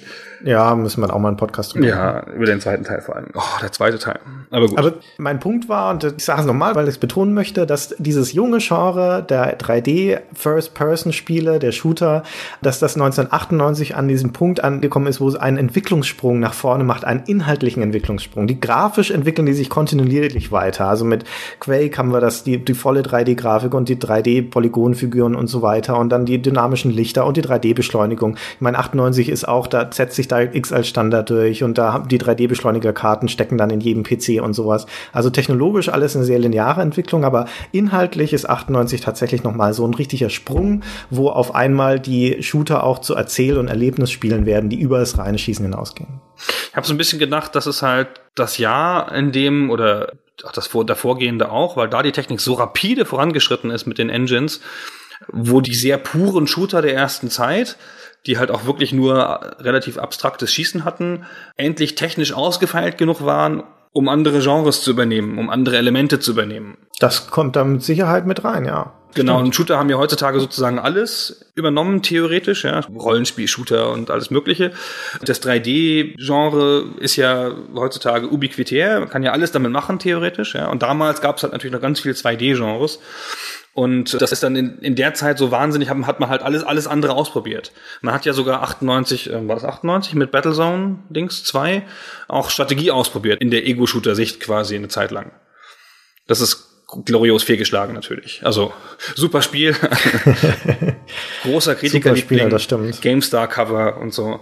Aber Wollte trotzdem keiner spielen. kommerzieller Misserfolg, ja. Genau, GameStar-Cover sagte ich eben schon. Du hast den Test gemacht zu Thief. Genau. Da müsstest du ja vielleicht mal drüber erzählen.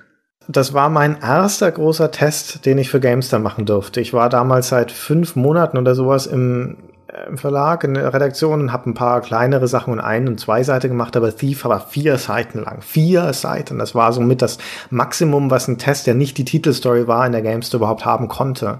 Das war also meine erste große Geschichte. Und ich musste ein bisschen zittern darum, weil das Eidos hat das ja vertrieben und da kamen die damals dann, ähm, wie das häufig so war, kam dann der Marketingmanager, glaube ich, Christian Zoch hieß der, wenn ich es richtig im Kopf habe, kam zu uns in die Redaktion zu Besuch, um das Testmuster persönlich vorbeizubringen beim Chefredakteur Jörg Langer. Und dann führte der diesen Marketingmanager zu mir und sagte so, das ist der Christian, das ist unser Trainee, der wird das Spiel testen. Und dann gab es eine formelle Beschwerde von Eidos an den Verlag und an die Chefredaktion, dass das Spiel zu wichtig sei, dass es ein Trainee testen darf. Jörg war dann da aber natürlich gnadenlos und, und, und dickhäutig und sagte, nö, das, da, die haben uns doch da nichts reinzureden. Das testet, wenn ich für richtig halte. Und dementsprechend durfte ich es dann natürlich auch testen. Und habe mit 87 Punkten ja auch eine angemessen hohe Wertung gegeben. Nicht, weil Eidos da dahinter gewesen wäre, sondern weil es natürlich ein schönes Spiel ist. Ich habe nochmal nachgelesen, wie andere Hefte das getestet haben in Vorbereitung auf diesen Podcast. Zum Beispiel die Powerplay, da hat das Stefan Freundorfer getestet, hat eine 93 gegeben, also die höchste deutsche Wertung damals, glaube ich. Hm. Und der hoch, ja. Stefan war wahnsinnig begeistert. Und ich lese mal den Meinungskasten vor, den Original-Meinungskasten von damals. Man weiß ja, die Meinungskästen, die kleben unten am Seitenrand und sind nur so ein paar Zeilen und das ist so ein lustiges Foto des Redakteurs daneben. Ich lese aber nur die Adjektive vor, die der junge Mann verwendet hat. Mysteriös, stimmig, perfekt, interessant, neuartig, grandios, düster, spannend, unheilvoll, enorm, groß, aber auch verzwickt, unglücklich, nicht hübsch. Und da kann man schon erkennen, dass ihm das gut gefallen hat. Widerspricht natürlich einer alten Journalistenregel, dass man nicht so viele Adjektive verwenden soll, aber das war in der Situation sicherlich angemessen. Die PC Joker damals hat 83 Prozent gegeben und offenkundig hat der Autor Richard Löwenstein das Spiel gehasst. Nach Joker-Maßstäben ist 83 ein Verriss. Genau, also überhaupt, ne? Also für ein ganz großes Spiel, zehn Punkte weniger als die direkte Konkurrenz, ist ja immer schon ein bisschen komisch. Und die haben dann auch gleich zwei Meinungskästen, was so typisch ist, wenn Redaktionen sich nicht einig sind, nämlich einen positiven und einen negativen. und den negativen hat der Richard geschrieben. Und da sind die Adjektive wie folgt: langatmig, morbide, schwer, doof, unbeholfen. Und dann beklagt er sich noch, dass die Quicksaves fehlen. Übrigens nennt der Joker das Spiel einen Genre-Mix, was ich ganz interessant finde. Weil sie auch nicht genau wissen, wie sie das einzuordnen haben. Und im Intro nennen sie es eine Sim-Einbruch. Was ganz hübsch auf diesen Mikrokosmos abzielt, aber natürlich einigermaßen verfehlt ist. Ja, das finde ich gar nicht so verfehlt. Eine Einbruchsimulation, warum nicht? Ja, aber Sim-Einbruch, da denkt man ja immer an Spiele, die, weißt du, von oben, SimCity und so. Der Clou war eine Einbruchsimulation. Ja, genau. Genau, der zweite Meinungskasten ist von Trille, also äh, Michael Trier, dem jetzigen Chefredakteur von GameStar. Und den will ich jetzt nicht vorlesen, aber er schreibt da drin als letzten Satz sehr lustig, Passanten verschwinden schreiend, wenn ich mein Breitschwert zücke. Was so eine fallische Note hat und so eine Exhibitionismus-Traum ist dachte ich mir, da müsste man Trille vielleicht noch mal in der Therapie drauf ansprechen, ob da alles richtig gelaufen ist. So. Sätze, die man auf T-Shirts drucken sollte. Sehr gut. Zücken Sie manchmal irgendwas Großes, Breites und da laufen Leute schreien weg. Herr Trier, wie ist das? Sehr lustig. Es ist Sehr immer gut. wieder eine Freude, alte Zeitschriften zu lesen. Ja, oder nur die Adjektive in den Meinungskästen. Ja, man braucht diese ganzen langen, schwerfälligen Tests gar nicht, zu Texte zu lesen. Man, es reicht, wenn man die Adjektive liest. Übrigens sind natürlich alle Screenshots in diesen Testmagazinen scheußlich von diesem Spiel. Alle Screenshots zeigen ein total überbelichtetes, komisches Spiel mit schwachen Farben und komischen Leuten. Ja, aber das ist, das war aber auch echt eine Qual, da Screenshots zu machen. Ich habe das ja damals auch durchmachen müssen und das Spiel ist, also erstens ist es sowieso dunkel und du bist dann halt auch äh, die meiste Zeit, wenn man ehrlich ist, in den meisten Spielsituationen hockst du irgendwo im Schatten und dann ist das nicht so hell.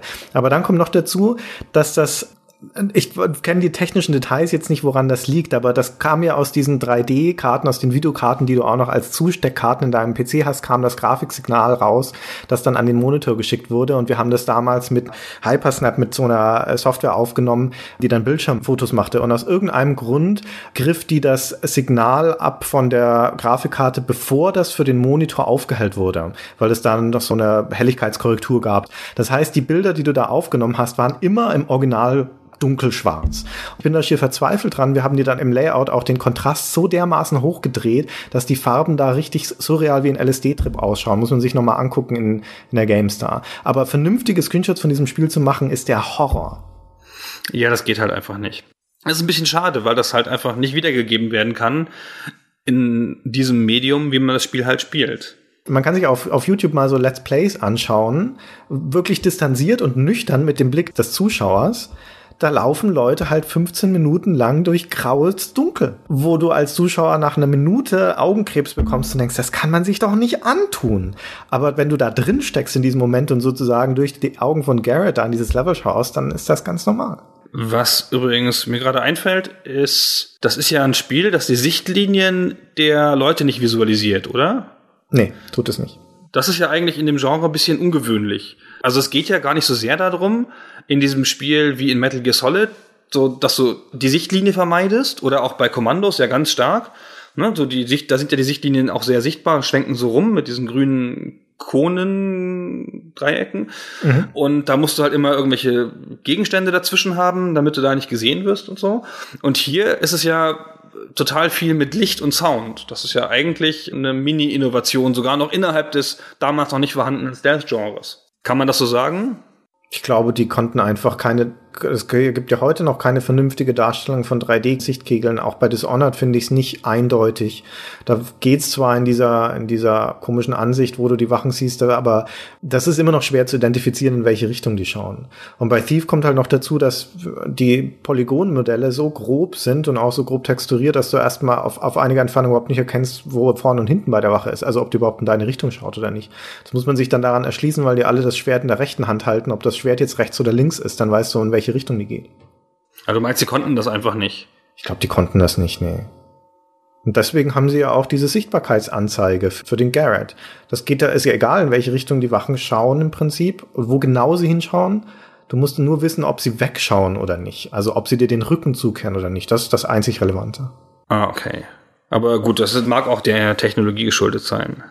Schön, dass wir nochmal Garrett gesagt haben. Ich suche ja verzweifelt nach einer Überleitung. Das ist ja ein ganz cooler Held und auch mal kein stummer Held, wie so oft in Ego-Shootern, was ich ja hasse, dass der Charakter nichts sagt. Ja? Half-Life als berühmtestes hm. Beispiel. Oder Dishonored. Oder Dishonored, ja, genau. Sehr enttäuschend bei Dishonored übrigens, ja. dass man da nicht redet. Ich verstehe das auch weiterhin nicht. Das ist totaler Schwachfug. Man sieht den Charakter ja, kann mir ja keiner erzählen, dass ich das bin. Ja, also ich habe mal irgendwo gelesen, das sei halt um die Immersion oder die Identifikation stärker zu ermöglichen, weil wenn du ständig eine fremde Stimme hörst, dann weißt du, dass das nicht du bist.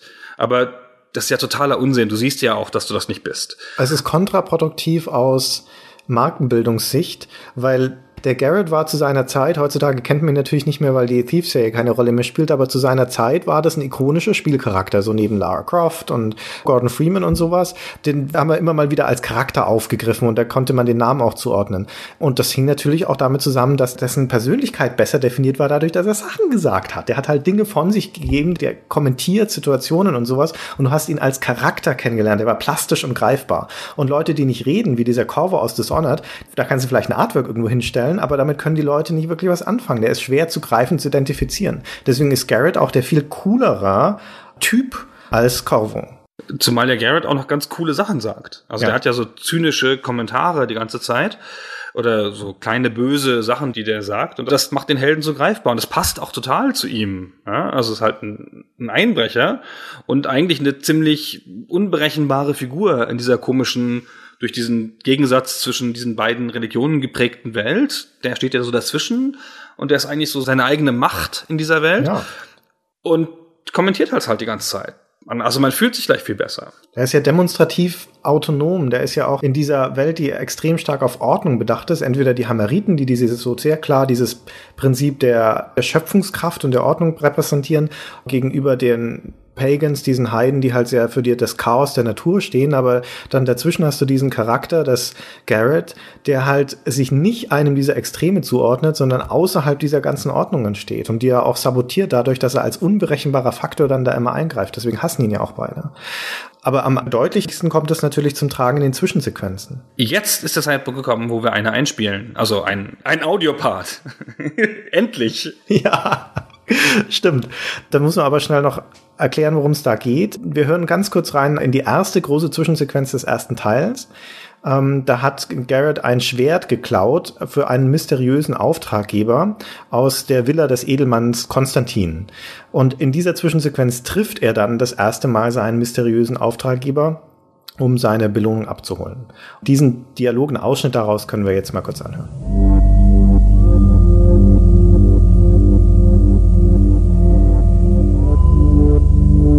Erfrischung, Mr. Garrett. Ich besitze einen überragenden Brandy, der eine äußerst aufbauende Wirkung zeitigt. Ich ziehe es vor, in Bar und nicht in Spirituosen bezahlt zu werden, Mr. Ich bitte um Verzeihung. Ich war derart von Ihnen gebannt, Mr. Garrett, dass ich ganz vergaß, dass wir einander noch nicht begegnet sind. Ich bin Konstantin. Und die ganze Zeit glaubte ich, ihr würdet mich entlohnen. Dabei bereiten Sie wohl schon meinen Abgang vor. Aber nicht doch, Mr. Garrett. Wärt ihr überrascht, wenn ich euch verriete, dass ich es war, der euch beauftragen ließ, mein eigenes Schwert zu stehlen? Ja, wisst ihr, Victoria und ich sind... Alte Geschäftsfreunde. Äh, genau. Versteht ihr? Ihr wurdet geprüft. Und ich muss sagen, ihr werdet eurem Ruf mehr als gerecht. Ihr seid wahrlich ein Meisterdieb. Ich wurde geprüft. Was genau wollt ihr von mir, Konstantin? Ich bin Sammler, Mr. Garrett. Doch gibt es einige Gegenstände, die leider unverkäuflich sind und auf andere Weise akquiriert werden müssen. In diesem Fall müsste der fragliche Gegenstand wohl am besten entwendet werden. Nicht von irgendeinem Tagedieb, sondern von einem Meister seines Faches. Wie euch. Ach, es ist immer schön, wenn, man über halbwegs moderne Spiele spricht, wo man wirklich was hört in den Audio-Samples, die wir einspielen und nicht nur piep, piep, piep, piep. Stimmt, ist schon CD-Zeitalter, ja. Man hört das jetzt schon, glaube ich, ganz gut, wie großartig hier die Audiogestaltung von diesem, auch in der deutschen Version übrigens, von dem Ausschnitt war. Das Audiodesign stammt von dem Eric Brosius, das war so der Soundmagier von Looking Glass. Der wiederum ist der Ehemann von Terry Brosius und die ist die Stimme von Shodan aus System Shock. So, Klammer zu. Sensationell. Ich meine, look at you, Eric. Won't you clean up the toilet? Super. Ja, wenn man mit so einer Frau verheiratet ist, man muss sich den ganzen Tag freuen, glaube ich, wann immer sie was sagt. So eine tolle Stimme. Vielleicht ist es auch beängstigend. Vielleicht. Aber gut. Könnte GLaDOS sein, könnte noch schlimmer sein. Okay. Aber egal. Aber diese Zwischensequenzen sind also nicht nur toll vertont, sondern sie sind auch visuell extrem beeindruckend. Findest du? Ja, erinnerst du nicht? Ja, das sind diese gezeichneten Zwischensequenzen. Ich Ja. habe gezeichnete Zwischensequenzen immer als Laziness empfunden. Naja, sie sind nicht nur gezeichnet, sie sind schon auch animiert. Das ist eine, und es sind sogar Bisschen. Filmaufnahmen drin. Aber halt als Schattenrisse. Also immer wenn sich Leute bewegen, Menschen bewegen, Garrett und, und sowas, die du nicht in Nahaufnahme siehst, sondern nur ihre Umrisse, dann sind das abgefilmt für Bluescreen. Deswegen haben sie extrem flüssige, auch diesen Kontrast aus extrem flüssigen Animationen auf der einen Seite und dann diese sehr stilisierten und, und äh, überblendeten ähm, Zeichnungen auf der anderen Seite und haben aber trotzdem auch gezeichnete Animationen drin. Das ist eine sehr originelle Mischung.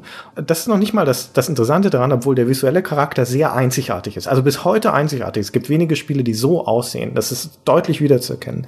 Aber die, die Komposition von diesen Zwischensequenzen ist auch fantastisch. Äh, nicht so sehr von den Missionsbriefings, aber eben von diesen Zwischensequenzen.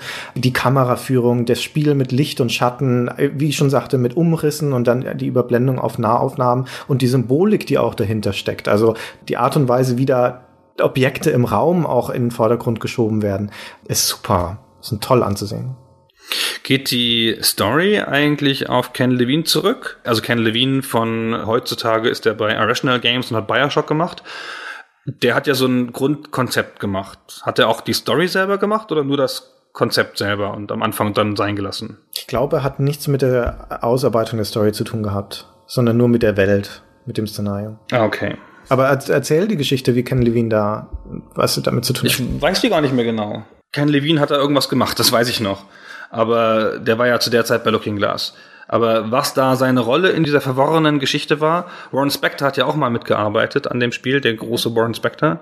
Aber auch nur kurz. Das ist Genau. eine lange, verworrene Geschichte mit Entlassungen und Verschiebungen und die schwierige Firma Looking Glass. Also bitte erzählen.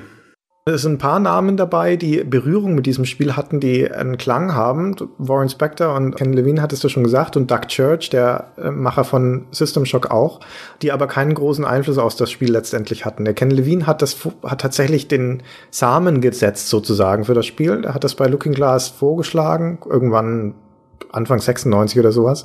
Aber da war es noch kein Diebesspiel, sondern da war es ein Schwertkampfsimulator. Das wollten sie ursprünglich machen. Ein 3D-Schwertkampfsimulator in der Fantasy-Welt und sollte in so einer Arthur-Sagenwelt spielen. Hieß auch noch Dark Camelot oder irgendwie sowas. Und dann im Laufe der Entwicklung wir irgendjemand auf die Idee, nachdem sie so einen Prototypen gebaut hatten und sowas, hm, lasst uns da doch eher einen Diebessimulator draus machen. Das war aber nicht Ken Levine, das war irgendjemand anders. Und dann hieß es auf einmal Dark Project, das war der Arbeitstitel. Also der deutsche Release-Titel ist eigentlich der, der Arbeitstitel des Spiels. Und dann haben sie so eben auf diese, diese ganze Diebesszenario umgebaut und dann hat Ken Levine dafür die, die Storygrundlage, also diese Hamariten, Pagans und diese ganze Welt und sowas erfunden.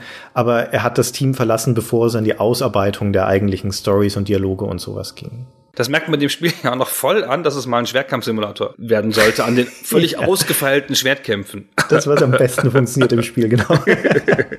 Ich habe mal irgendwann den Doug Church, also ich will nicht sagen getroffen, aber live gesehen. Der Projektleiter war von System Shock und der dann auch kurz ein bisschen mitprogrammiert hat bei Thief. In einem Gespräch auf einer GDC, einer Game Developers Conference mit Warren Spector. Mhm. Das war natürlich ganz interessante Erfahrung, dass diese beiden Menschen da vorne saßen und sich unterhalten haben. Im Wesentlichen über die, die Unterschiede zwischen Thief und Deus Ex und das ganze Auditorium quasi kniend die ganze Zeit da so, also den an den Lippen gehangen hat und gedacht, oh Gott, diese genialen Menschen. Oh Gott, können Sie noch mehr sagen? Ich habe leider alles vergessen, was da gesagt worden ist. Ich weiß nur noch so, dass dass die so großes Verständnis immer jeweils hatten für das Tun des anderen und so einen Gegensatz aufgemacht haben zwischen der Reduktion im Thief, das halt eine ganz kleine Sache versucht ziemlich genau zu simulieren ja. Und dem Element der Wahlfreiheit, das ja Deus Ex bestimmt und das halt so Deus Ex öffnet halt überall das Genre und Thief reduziert es auf eine Art. Also erweitert es auch, aber reduziert es auf eine Art, indem du eine ganz kleine, klare Rolle spielst, enge Räume und ziemlich begrenzt bist. Mhm. Fand ich ganz interessant. Damals dachte ich auch, der Duck Church hätte das Spiel federführend gemacht. So klang es in dem Gespräch, aber wir haben ja jetzt mittlerweile etabliert, dass der das gar nicht designt hat. Der war da nur als Programmierer mit beteiligt, aber nicht in irgendeiner Weise federführend. In den Credits steht er lustigerweise als himself, Doppelpunkt, Duck Church. ja, aber schon an fünfter hilfreich. Stelle, also relativ weit vorne, gleich nach dem Lead-Designer. Das sind, glaube ich, die Handbuch-Credits, aber wenn du in im Spiel die Credits anschaust, dann kriegst du ein kleines Filmchen gezeigt. Das ist echt ganz nett, wo das Team mit einzelnen Fotos abgebildet ist, wo sie alle so eine Garrett-Kapuze anhaben und in, ein bisschen im Stil von diesen Zwischensequenzen gemacht sind. Da steht bei jedem von den Beteiligten nochmal, was er gemacht hat. Und da steht bei Duck Church Programming, Juggling. Also jonglieren. Aber was genau er da jongliert hat, weiß ich nicht. Niemand weiß es. Sehr ja, nett übrigens, egal. die Leute so auf diese Art zu visualisieren. Ja, super. Ich bin ja. ja. immer ein großer Freund von ausgefeilten Credits, weil ich immer gerne weiß, was für Leute dahinter stehen, weil das ist ja auf eine Art auch ein Kunstwerk, auf eine Art, so ein Spiel und da würde ich immer gerne ein bisschen noch ein bisschen mehr drüber wissen. Ja, stimmt. Und Warren Spector taucht da nicht auf, obwohl er ganz kurz mal Producer von dem Titel war, aber zu kurz, um irgendwelchen Einfluss darauf zu haben. Um das noch ganz schnell zu erzählen, der hat nämlich, nachdem er von Origin weggegangen ist, hat er für Looking Glass eine Zweigstelle in Austin, Texas gegründet, Looking Glass Austin, was er dann später nochmal bei Ironstorm gemacht hat. Und die hat, äh, ich glaube, nicht mal ein Jahr existiert, bevor sie wieder dicht gemacht wurde, weil Looking Glass das Geld ausgegangen ist. Und dann war Spectre da auch schon wieder weg. Naja, und dann kam ja der ganze andere Ironstorm-Kram. Genau. Und die Leute, die das Spiel federführend gemacht haben, Thief, also den ersten Teil, sind nicht so bekannt. Greg LePiccolo, Projektleiter, Josh Randall, Producer, Tim Stelmach, Lead Designer. Und die sind heute alle bei Lustigerweise machen sie alle Musikspiele und sind bei Harmonix. Ja, die sind alle bei Harmonix. Die haben Guitar Hero und, und Rockband gemacht. Das ist echt in der Tat komisch. Das muss irgendwie eine räumliche Nähe sein, oder? Ist, ist Harmonix einfach jetzt da, wo früher Looking Glass war? Kann sein. Weiß ich nicht. Ich weiß ehrlich gesagt nicht, wie das zustande kam. Die haben äh, Harmonix auch nicht mitgegründet. Die sind da irgendwann eingestiegen. Der, der Piccolo ist da Creative Director, glaube ich, oder, oder sowas. Ich glaube, das ist natürlich sowas wie, dann geht da einer hin und zieht seine Freunde nach und so. Das ist ja immer so. Ja, das genau, das kann gut sein, ja. Wir bringen die Band wieder zusammen. Der Stelmac, der Lead-Designer, ist auch erst relativ spät dann zu Harmonix gegangen. Die anderen waren schon vorher da. Ja. Und stimmt. der war lange Zeit, hat Filmumsetzungen gemacht, so Shrek und Kung Fu Panda. Für Activision, ja. Für Activision, ja, für Vicarious Visions, also die Activision-Tochter. Ja, ist auch ein anderes naja, Kaliber. Ganz lustig. der Josh Randall war so ein bisschen der Posterboy für das Spiel damals, wenn ich mich recht entsinne. Der ist auch rumgereist und wurde von Redaktionen interviewt. Und von dem gab es auch immer mal Fotos in den Heften und so. Also der muss das Spiel vorgeführt haben, oder nicht? Aber nicht für den ersten, nicht für den, Doch, ersten, für den ersten Teil. Wir hatten im Ernst? Weil also zumindest bei GameStar, wir hatten kein einziges Preview zu diesem Spiel.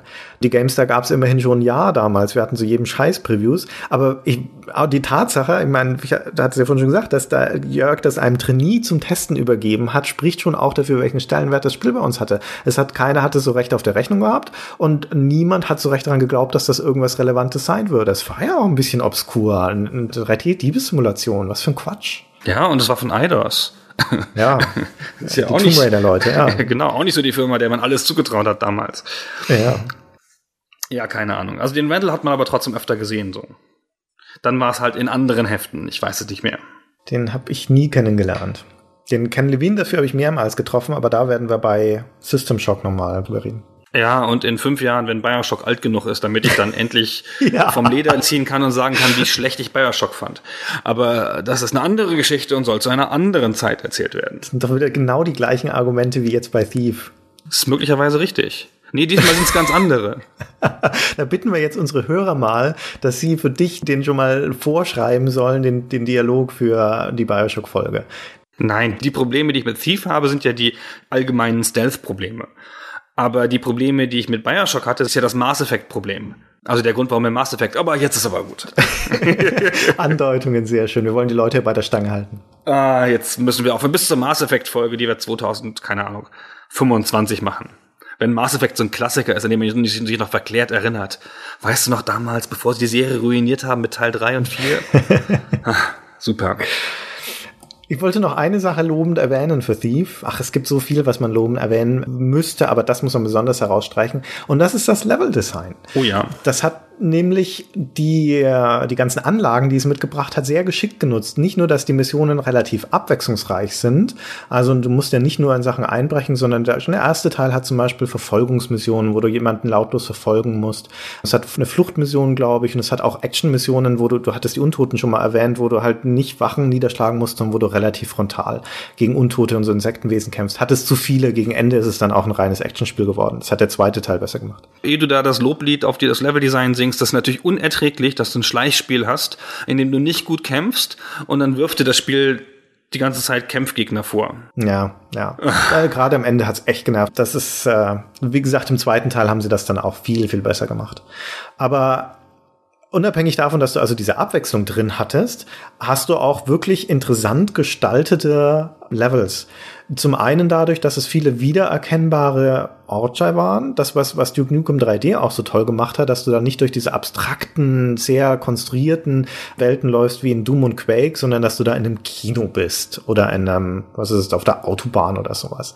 Und hier sind es natürlich auch die Bank und die Polizeiwache und der Turm und das Kloster, die Kirche und so weiter. Also kann man sofort was damit anfangen, hat auch zumindest so eine grobe Architektur im, im Kopf. Natürlich wird in der Bank der Tresor im Keller sein und sowas. Und dann gibt's aber halt ein paar echt ganz clevere Missionen. Die eine aus dem ersten Teil, die fünfte heißt das Schwert dass da, wo man dieses Schwert stehlen muss, die haben wir sogar in Gamestar geadelt, dann mal 2008 in unserem Artikel die zehn coolsten Level, da war das mit aufgenommen, weil äh, Garrett in dieses Haus einbricht, was so eine Art Prüfung für ihn sein soll, das weiß er aber vorher nicht und zu dem Zeitpunkt der fünften Mission hast du ja schon ein paar Einbrüche gemacht und denkst, du weißt, wie der Hase läuft. Und gehst in diese Villa rein und schlägst dich durch zu diesem blöden Schwert.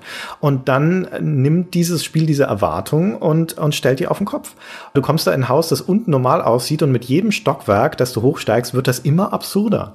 Da kommst du auf einmal in Räume, an denen die Möbel an der Decke sind und in denen die Gänge spiralförmig verdreht sind, Löcher in den Wänden und im Boden klappen oder du durch eine Tür unten in, durch den, den Boden in den Speisesaal runterfällst und dann fängt auf einmal Gras an zu wachsen und sowas und du kommst in Stockwerke innen, die es von außen gar nicht geben dürfte. Also es wird immer klarer, je höher du kommst, dass hier irgendwas absolut komplett falsch ist und äh, dass es nicht mehr berechenbar ist. Also je höher du kommst, desto schwieriger ist es vorherzusehen, wie dieses blöde Level in das Spiel funktioniert, bis du dann irgendwann diesen Punkt erreicht hast, wo du da nur noch raus willst und dieses ganze Selbstbewusstsein dieses Meisterdiebs richtig exemplarisch zerstört wurde. Das ist halt auch in der Art, wie es umgesetzt ist, sehr eindrucksvoll gemacht. Gott, war ich froh, als ich da raus war. Ja, das gehört aber mit dazu. Und dann, das, ich will es jetzt nicht lang beschreiben, aber im zweiten Teil gibt's diese tolle Mission Life of the Party, die auch in der Demo-Version auch die Mission war, wo du in eine Festhalle oder in den Turm der, der Mechanistenfraktion rein musst, während da gerade eine Party stattfindet, eine Dinnerparty. Musst also aufpassen, dass du von den Gästen nicht entdeckt wirst. Und du äh, musst da erstmal hinkommen, indem du über die Dächer der Stadt dich da so durch Wohnzimmer und Badezimmer und nach oben und nach unten und so weiter dich durchkämpfst. Das ist toll. Und im dritten Teil gibt es dieses legendäre Level der Shalebridge Cradle, was ein Geisterhaus, ein Spukhaus-Level ist. Ein paar Monate vor Vampire Bloodlines, wo es ja auch dieses legendäre Hotel-Spuklevel gibt. Und ähm, da bist du also in einem Irrenhaus, Schrägstrich Waisenhaus, einem Verlassenen unterwegs dunkel, in dem du zumindest in der ersten Hälfte keinerlei Gegnern begegnest, sondern das Spiel ausschließlich über den Sound diese Gruselstimmung erzeugt. So das typische Babygeschrei und Kettenrasseln und Schritte und sowas. Aber es ist so dicht und beklemmend gemacht, dass es eine sehr, sehr eindrucksvolle Erfahrung ist. Ich habe den nicht gespielt, den Level, weil ich die Thief-Serie früh aufgegeben habe, so nach dem ersten Teil. Aber ich habe mit großem Erstaunen gesehen, dass die PC Gamer ihren Star-Autor Kieran Gillen ein zehnseitiges Special darüber hat schreiben lassen, die englische PC Gamer. ja, das spricht doch Bände, oder? Mehr kannst du das nicht adeln, so ein Level. Das ist alles sehr bizarr. Ich habe auch das Schwert gehasst übrigens, diesen Schwertlevel. Also ich fand das unlogisch und es hat mich genervt und ich wollte meine Ordnung zurückhaben. Aber das war ja genau das, was das Spiel von mir wollte, dass ich das fühle. Ja, ja, genau.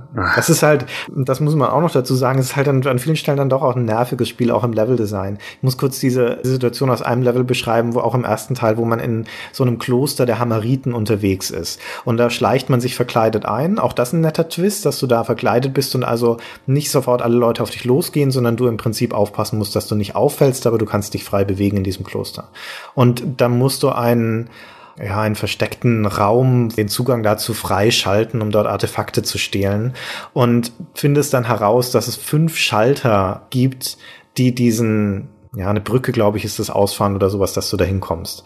Was schon absurd ist, dass in einem Kloster fünf Schalter sind, um eine scheiß Brücke auszufahren, aber die sind auch nicht an einem Ort, sondern die sind über das ganze Kloster versteckt. In einer Gruft und in einem alten Ofen und sowas. Wir bauten sowas. Und in dieser Schriftrolle, die du findest, wo drin steht, so kryptisch mit Hinweisen, wo diese fünf Schalter stehen, da steht für den letzten Schalter, er sei beim Baum des Schlüsselsteins. Mhm. Und es gibt es da einen Garten, da stehen 17 Bäume drin und einer sieht aus wie der andere. Da ist keinerlei Hinweis darauf, wo da ein blöder Schlüsselstein stehen soll. Ich weiß es bis heute nicht. Und was man tun muss, ist bei einem dieser Bäume dahinter zu treten. Da ist eine Wand und in dieser Wand ist ein Vorsprung und dann muss man sich ducken und da runterschauen nach oben und an der Decke dieses Vorsprungs, dieses Sims, ist der Schalter versteckt im Dunkeln hinter diesem Baum. Und wie man da drauf kommen soll, ohne stundenlanges Suchen ist mir schleierhaft. Ja gut, man kann nicht alles haben. Aber das ist jetzt ein bisschen schade, dass wir jetzt den Part über die Levels damit abschließen mit einer nervigen Erzählung, weil in der Tat ist das ein Spiel, das seine Mechanik sehr, sehr schön in den Levels zum Ausdruck bringt. Das klingt nicht jedem Spiel so. Es ist ja ganz oft so, dass ein Spiel eine interessante Mechanik hat und nutzt die dann zweimal und macht den ganzen Rest der Zeit was anderes. Und dieses Spiel zeigt sozusagen seine ganze Bandbreite über die Levels hinweg. Stimmt. Ja, das ist echt ganz cool gemacht. Wir können zum Abschluss noch mal kurz reinhören in das Spiel, oder? Oh, das, wir haben ja ganz groß mit Audiobeispielen gearbeitet diesmal. Es zieht sich durch diese ganze Folge unser konsequenter Umgang mit Audiobeispielen. Was möchtest Was du? wir denn noch einen Kampf oder, eine, oder, oder Wachen? O-Töne von Wachen. Ja, ja, das können wir machen, genau, richtig. Wir können schnell einspielen, das gefällt mir ganz gut. Das ist jetzt auch Thief 2 und leider in der englischen Fassung, aber gut, da müssen, müssen wir jetzt halt durch. Wenn man wiederum in dieser Bank unterwegs ist und dann belauscht man auch Gespräche von Wachen. Das ist das, was wir dann später in No One Lives Forever so toll fanden, dass die Leute da miteinander reden und dass sie da so ironische Verbrechergespräche führen. Aber das ist in Thief auch schon drin dass die Wachen sich unterhalten und auch witzige Gespräche führen. Und eines davon ist das hier, das gefällt mir persönlich sehr gut, weil es so ein bisschen zeitlos ist. Da stehen zwei Wachen in dieser Bank und unterhalten sich über die Funktionsweise von Banken. Wonder what? Well, where all the money for the fancy marble and, and the carvings and the art comes from. From all the people who give the bank their money. No, no, no. If the bank spends it on fancy stuff, what if they want it back? Well, maybe some of them die first and never ask for it back. Well, could be. Dem ist nichts hinzuzufügen. So sind halt Banken. ist auch schön vertont, finde ich. Genau, haben wir noch irgendwas ganz Großes vergessen? Also wir müssten mal kurz erwähnen, zumindest, dass die, ich habe es vorhin ganz kurz angerissen, dass die Community noch lebt von diesem Spiel und eine Reihe von Erweiterungen entschieden sind und Mods und derartigen Dingen. Da linken wir einfach in den Beitrag hierzu nochmal drauf oder willst du noch was ganz Spezifisches empfehlen? Nö, The Dark Mod kann man empfehlen, wenn man eine moderne aussehende Version spielen möchte von Thief, die ist basiert auf Doom 3. Genau, das ist schon nicht schlecht. Die ist rundum genau. empfehlenswert. Das ist vielleicht, genau. ist, meinst du, würdest du sagen, das ist der Weg, das Spiel nochmal zu spielen oder doch lieber auf GOG.com kaufen und die Originalversion?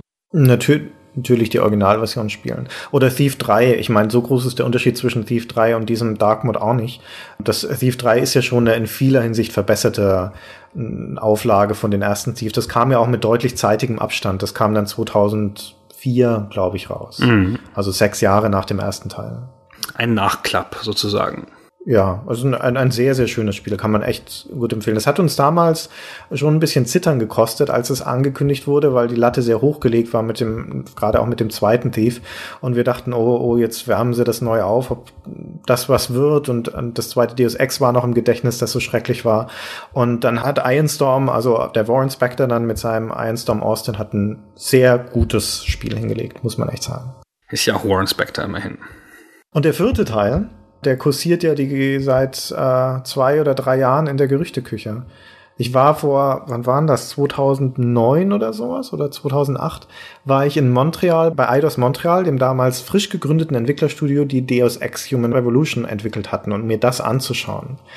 Und dann führte mich der Studiochef durch dieses Stockwerk, das sie in diesem Hochhaus in Montreal, das mitten in der Stadt gemietet hatten, und erzählte so ein bisschen, was die einzelnen Abteilungen machen. Und dann kamen wir auch durch ein großes Großraumbüro, das war leer. Da standen aber schon Schreibtische und Tische drin.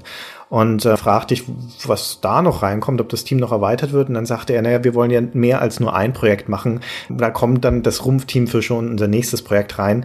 Ich kann nicht sagen, was es ist, aber es hat den Codenamen T4. ja.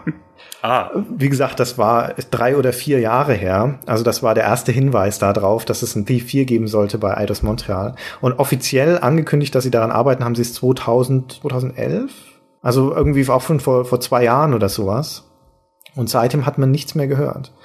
Meine Prognose ist, wenn sie dieses Jahr nicht konkret irgendwas zeigen zu dem Spiel auf der E3 oder so, dann ist es tot. Verdächtig. Wie ist denn das Deus Ex gelaufen, das Human Revolution, also Sehr gut. Äh, verkaufsmäßig. Sehr gut. Gut genug, Schon. dass sie offiziell ganz offensiv angekündigt haben, da machen wir eine Fortsetzung. Ja gut, dann stehen ja die Chancen gar nicht so schlecht. Da hat das Studio ja bewiesen, dass es Geld verdienen kann. Das ist ja immer psychologisch wichtig in diesen Zusammenhängen. Ja. Aha, das, das wird dann schon gehen. Da sind wir ja mal gespannt. Noch ein Schleichspiel mehr, das die Welt dringend braucht. Na gut. Ja. Ja, Christian, es hat mich immer gefreut, mit dir über Moospfeile zu reden. Das ist immer eines meiner Lieblingsgesprächsthemen. Viel Moospfeile. über Moospfeile geredet. Genau. Moospfeile und gestapelte Wachen, mein, mein, mein Lebenselixier. Ja gut, dann vielen Dank für das Gespräch, Christian. Wir freuen uns wie immer über Lob, Kritik und Kommentare zu diesem Gespräch. Fühlt euch frei, den Podcast, falls noch nicht geschehen, auf iTunes freundlich zu bewerten und so. All diese Sachen, ihr wisst schon. Wir haben eine Facebook-Fanpage. Was ihr immer noch, ihr noch nicht getan habt, um uns weiter zu Ruhm und Ehre und mittelbar der Weltherrschaft zu verhelfen, das könntet ihr dann jetzt tun. Dann vielen Dank und tschüss. Tschüss.